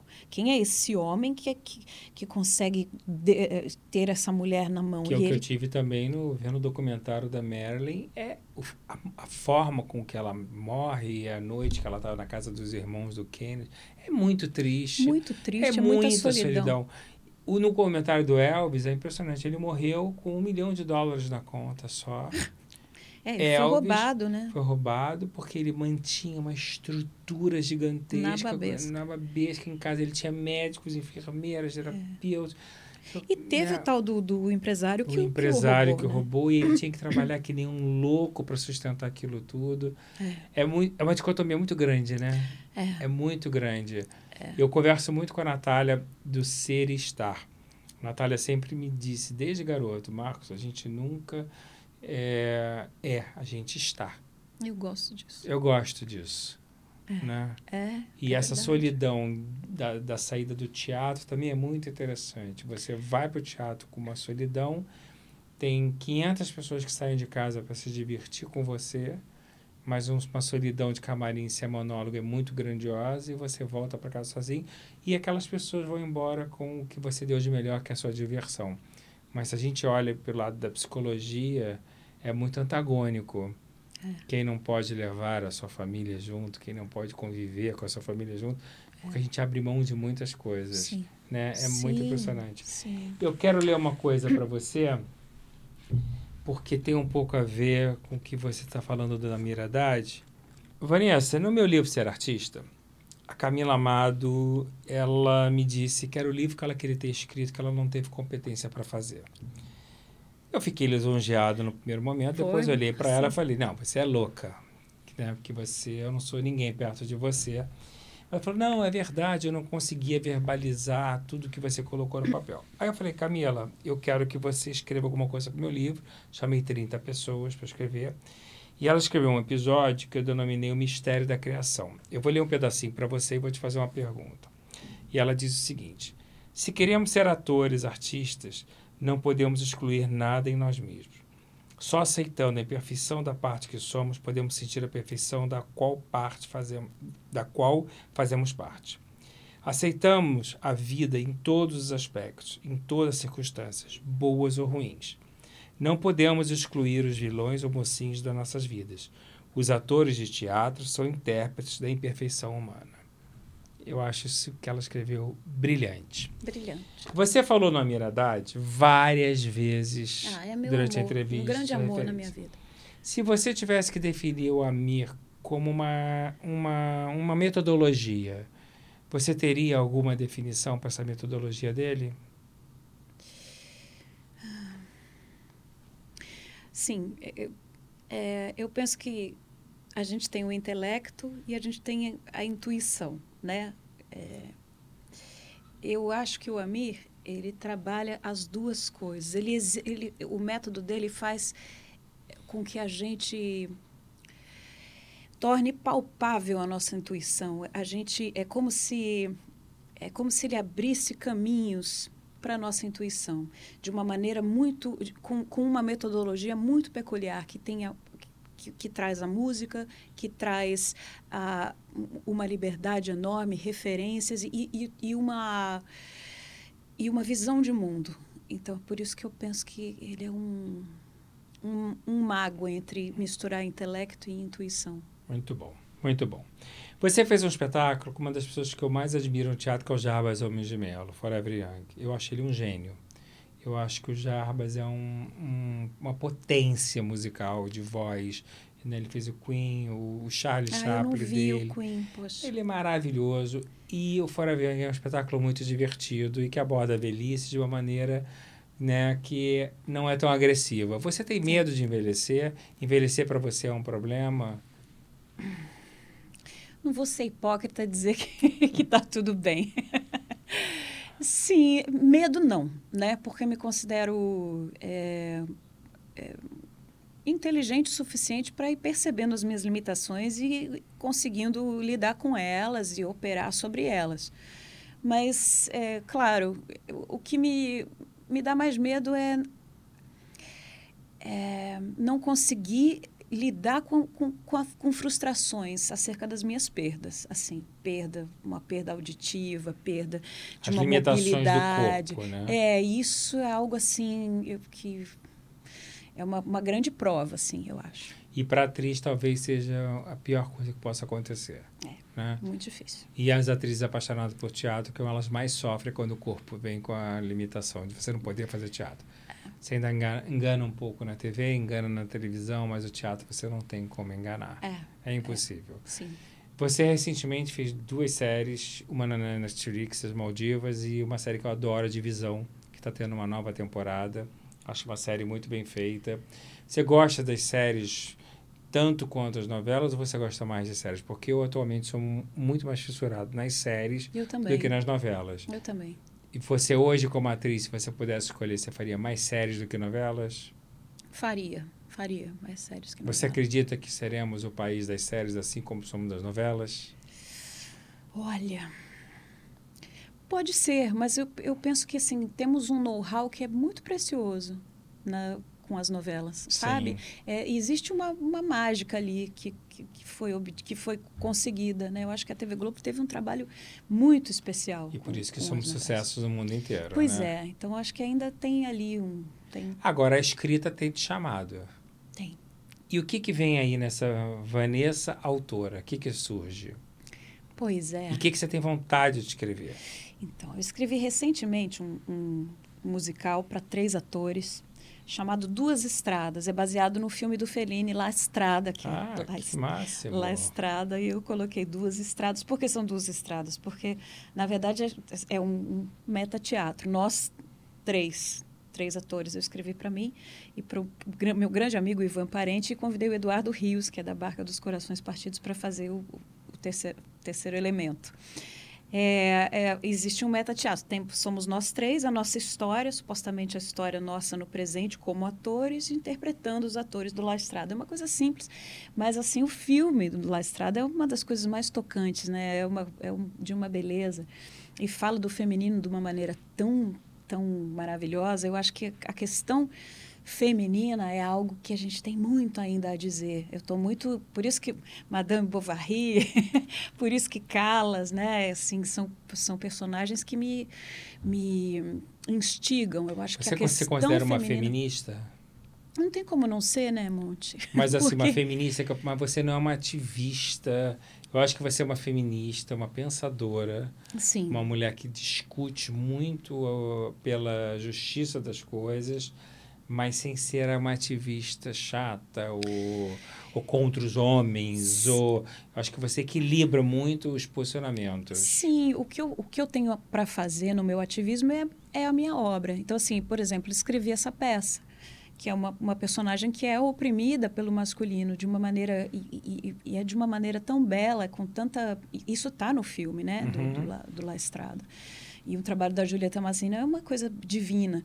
Então, assim, eu ambientei esses, essa, essas personagens no Nordeste brasileiro. Então, assim, ah, coloquei... que ótimo. É, as músicas são do Zé Cabaleiro. Que ótimo. E, aliás, foi uma... Você tem uma relação de amizade com o Zeca, não tem? É, sim, nós, nós tivemos, nós fizemos uma peça chamada Paixão Segundo Nelson, que foi uma peça que ele, que ele, ele fez a dramaturgia e escreveu as músicas. Que e a foi direção, muito bom. Sim, e a direção foi da Débora, Débora Dubois, lá de São Paulo.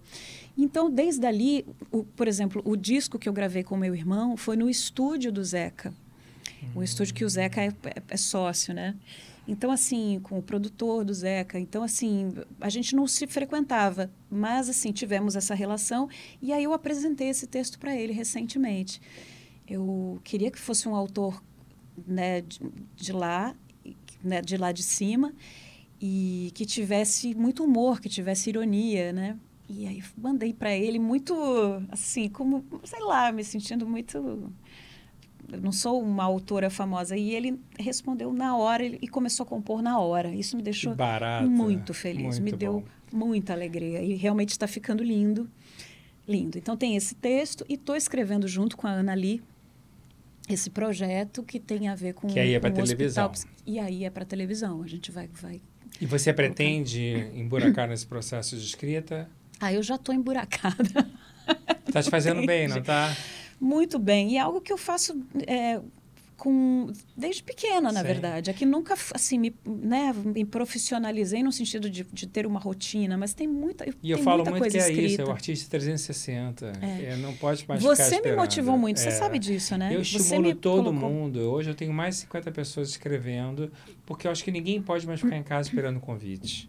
A gente precisa se movimentar de uma outra maneira no mercado. Sim, e eu acho que a arte contemporânea, né, Monte, ela tem essa esse lugar multifacetado. Hoje em dia Sim. não temos mais os especialistas. Não. Ah, ele é um excelente Não. fotógrafo, ele só fotografa. Ele é fotógrafo, ele faz vídeo, ele Todos pinta, nós acabamos fazendo um pouquinho de tudo. Exatamente. É isso.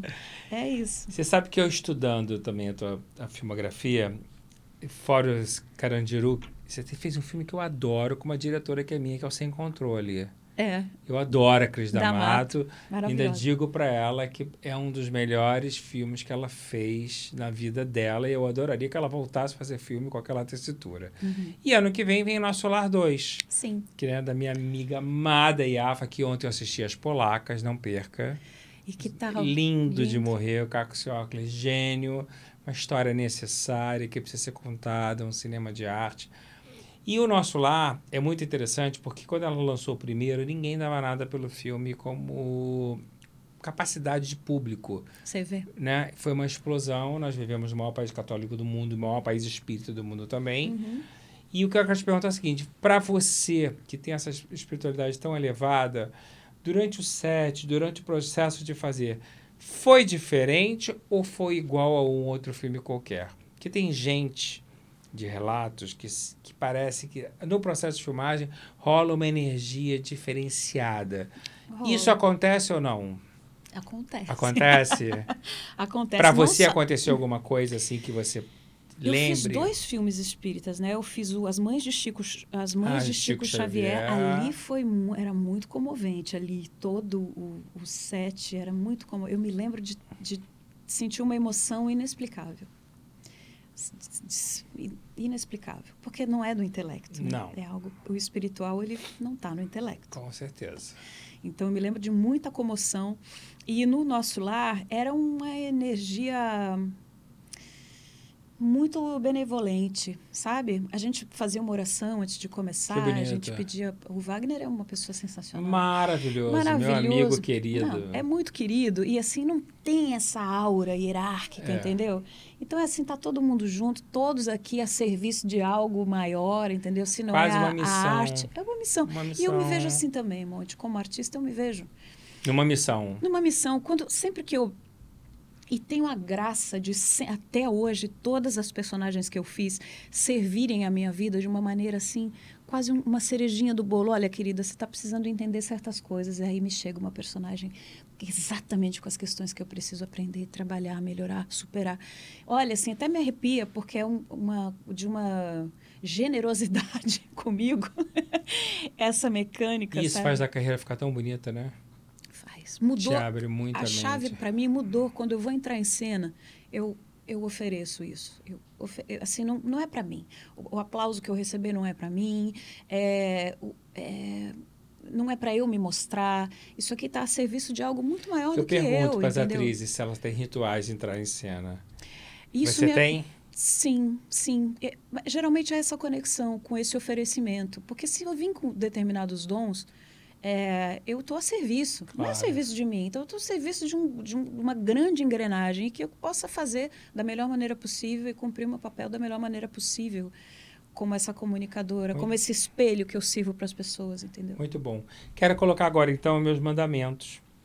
E aí você... Eu vou ler de cinco em cinco para você. Esses mandamentos estão no meu livro, eles fazem muito sucesso. E você pode concordar ou discordar Eu só à digo vontade. sim ou não. Não, você pode comentar, pode Posso? acrescentar, Tá. pode ser sim ou não, pode ser o que for. Vamos aos cinco primeiros. Amarás a arte sobre todas as coisas, Uhum. não tomarás o nome das estrelas em vão, santificarás teu espetáculo e teu público, honrarás teu texto e sua fala e não matarás o talento. Perfeito. Nenhum comentário, Nenhum ok? comentário. Segunda cartela.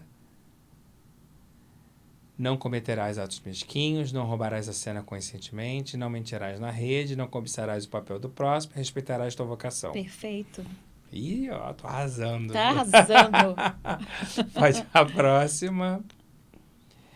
Adorará a formação, Uhum. não explorarás teu filho, dominarás teu corpo, lutarás por causa e não te compararás. Perfeito. Tudo, no- tudo super no esquema? Tudo super no esquema. Algum acrescentar?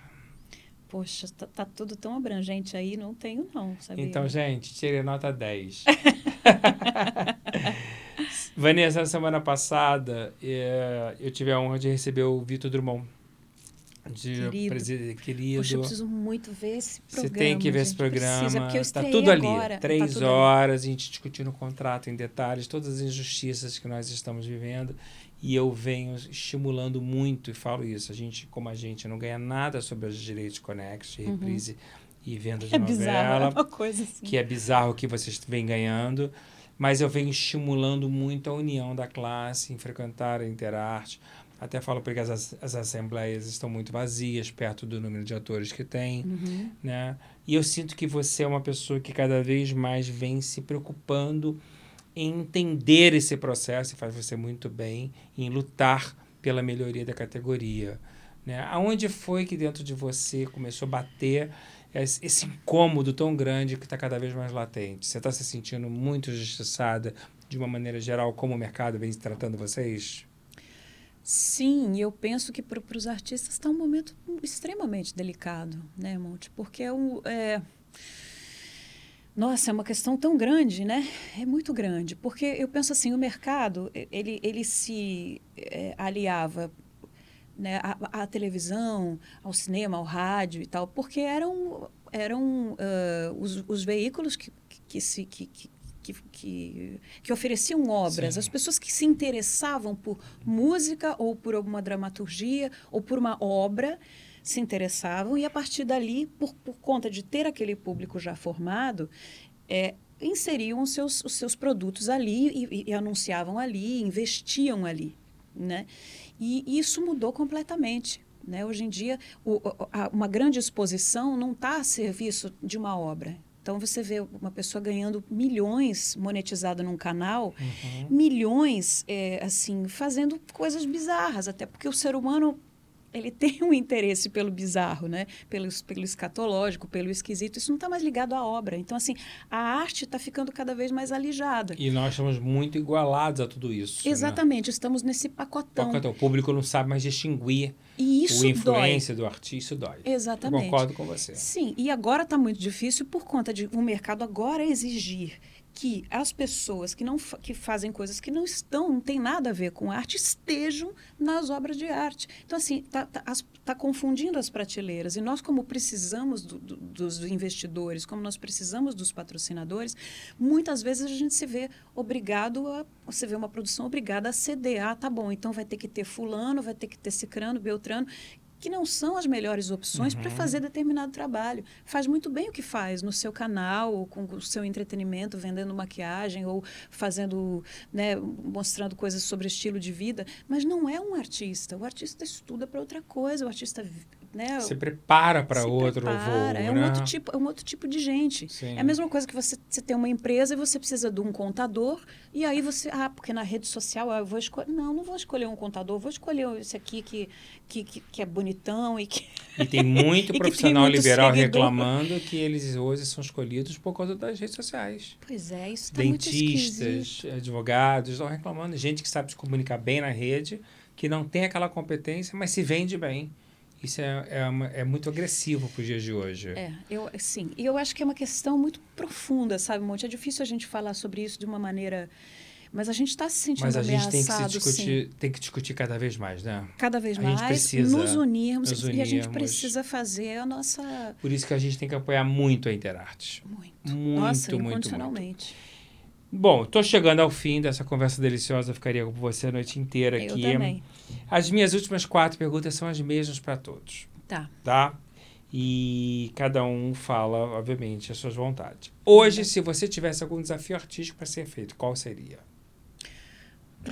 Desafio artístico. Se você fala assim, queria, queria receber um convite, queria fazer esta personagem, queria fazer este filme, você tem isso ou não? É, estou Você acredita? Eu nunca fiz um Shakespeare, por exemplo, Nunca? profissionalmente. Nunca. Esse é o, é o desafio que eu queria. Você sabe que é um dos mais desejados por todos aqui. Sim, pois é, mas nunca fiz. E, mas geralmente, né, tem, você faz no, na faculdade, ou você faz na, na escola e tal. Nunca Merecia, viu? fiz. Merecia. Merecia, merecia. merecia. Podia fazer um Rei Lear e uma das filhas lindamente, Não que eu é? fiz com o Paulo Trá. Pois é. Algum arrependimento de um trabalho que você tenha feito, tenha dito, falou assim, meu Deus, esse eu não deveria ter feito. Não precisa nem dizer o nome do trabalho, Mas. Sim, eu me arrependo é, porque envolvia uma competição e eu não sou da competição. Eu não competição, gosto de competição entre colegas. É uma competição, sim. E, e não era, não tinha a ver com, é, com o meu ramo, enfim, era uma, era uma competição, um reality show em competição. Você acha o mercado competitivo na hora de trabalhar, de uma maneira geral? Uma competição velada? Ou você acha que as relações elas são salutares na sua maioria? honestamente falando? Acho que são competitivos. Eu não sei se isso é, sempre foi. Eu acho que isso sempre foi assim. Sempre. Não tem como não ser, né? No, tudo sempre. que envolve dinheiro, conquistas, vai ser muito competitivo. Você teria alguma coisa para me dizer que você nunca disse que gostaria de dizer? Pode ser uma crítica, sem o menor problema. Dizer para você? É. Esses anos todos que nós estamos juntos, alguma coisa que você Gostaria de ter me dito, mas você por acaso não me disse. Não. Você sempre falou tudo? Sempre. Que bom. então, essa caneca é sua. Ah, Receba a nossa garrafinha para você obrigada, malhar. Aqui tem a nossa eco bag e dentro dessa eco bag tem, obviamente, o colar benzido com as máscaras do teatro, que é do nosso cenário para ah, te proteger. Muito obrigada. Eu vi, com a Sussu, eu vi com a Sueli Franca, ah, ela usa. Ela usa e para que todos os lugares, quando você estiver em cena, que quiser botar debaixo da roupinha, saiba que vai estar tá ali te protegendo. Tá benzida aí, tá poxa, benzida. Maravilha. Porque isso aqui é para você lembrar da gente. Então vamos finalizar. Que você vai ler o quê? Eu vou ler um poema do Carlos Nejar. É, eu, eu recentemente fui a um sarau e o Carlos Nejar, que está concorrendo ao, ao, Prêmio Nobel de Literatura, simplesmente. Ele é da onde? Ele é brasileiro. Brasileiro, não brasileiro, conheço. Carlos Nejar. Ele, ele é, um, ele é da Academia Brasileira de Letras, ele é um imortal. E eu fui a um sarau e estava ele lendo seus poemas e foi uma das coisas mais emocionantes. Aonde você foi ao sarau? Fui na casa do Júlio Leles, que é um cineasta, ele me chamou. Ele costuma fazer? Ele costuma fazer, mas assim, ele é amigo, ficou amigo do Nejar. E aí falou: você tem que ver isso, porque isso vai ser uma coisa completamente extraordinária. Já, desculpa eu não lhe conhecer, que você é imortal. Desculpa a ignorância, mas eu preciso lhe conhecer. Sim, e aí e conhecerá, porque é, ele. Eu falei em sarau faremos... porque eu amo sarau. Ué, você vai e ser a gente convidado. não tem mais a tradição de fazer sim, sarau, sim. né? E o Júlio faz, é uma maravilha. E aí foi um, assim, musicou, musica, musicaram poemas dele, mas a coisa mais linda foi vê-lo lendo os próprios poemas. E ele tem um livro que ele escreveu com 23 anos, que esse sarau foi todo com, com esse livro dele, é a coisa mais linda. Que honra, hein? E que aí, você teve. E aí, não, eu tenho uma honra maior. Vou fazer um espetáculo com ele, onde ele lerá os poemas. Nossa. E estamos concebendo isso. E você eu vai vou, cantar? Eu vou ler e cantar. Gente. Eu e Carlos Nejar, porque. Ele... ser o primeiro da plateia. Você vai chorar, porque é uma coisa linda. Imagina. Então, olha, sua câmera é essa aqui, por favor. Eu vou ler, por, assim, por causa desse nosso momento, Poema da Devastação. Há uma devastação nas coisas e nos seres, como se algum vulcão abrisse as sobrancelhas e ali, sobre esse chão, pousassem as inteiras angústias, solidões, passados desesperos e toda a condição de homem sem soleira, ventura tão curta, punição extrema. Há uma devastação nas águas e nos seres os peixes, com seus viços, revolvem-se no umbigo deste vulcão de escamas. Há uma devastação nas plantas e nos seres, o homem recurvado com a pálpebra nos joelhos. As lavas soprarão enquanto nós vivermos. Nossa, que coisa atual. Ele escreveu isso 1971. quando? Meu Deus, parece que foi escrito hoje. Pois é, por isso que eu quis ler. Que esse. coisa. Você se incomoda de me mandar depois? Mando, claro que eu mando. Que coisa linda. Não, e o livro dele. Eu preciso ler esse livro para ontem. Então, esse, todo o trabalho dele, os, os poemas dele, tem essa, essa coisa com a natureza, ele mistura, é uma coisa mítica com, com Gente, uma que coisa muito natural. esse prêmio Nobel. Que honra Né? que seria. Que venha É difícil eles darem, né? Porque É ele é, pô, é, é- é- assim, porque ele é brasileiro e tem uma coisa já ter o, Bras- o brasileiro ganhou não foi recentemente, Eu não me lembro de literatura? De literatura. Acho que bonito. Eu não sei se eles vão repetir um brasileiro. Atual, né? Que coisa bonita. É muito Vanessa, muito obrigado. Eu quero, sim, dizer o quanto eu gosto de você. Eu tenho uma admiração É, pela sua alma, eu tenho uma admiração pelo seu caráter, eu tenho uma admiração pelo seu talento, pela sua educação, pela mãe que eu conheço, pela Isso eu sou mulher, boa mesmo. né? A filha e a guerreira por tudo que você passou nos últimos anos. Mas o que eu posso te oferecer fora a nossa parceria de trabalho é a minha amizade.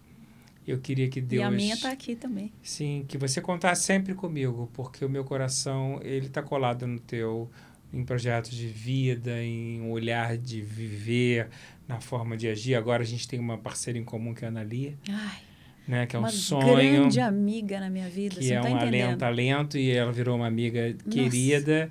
E essa união, acho que nada na vida é por acaso, Uhum. Né? E que você tenha cada vez mais trabalhos lindos e que espero que você tenha curtido o nosso muito, ser artista. muito. Tem que ter o dois, tem que ter agora. Então, boa noite. É você que dá para essa câmera. Boa noite. Um beijo.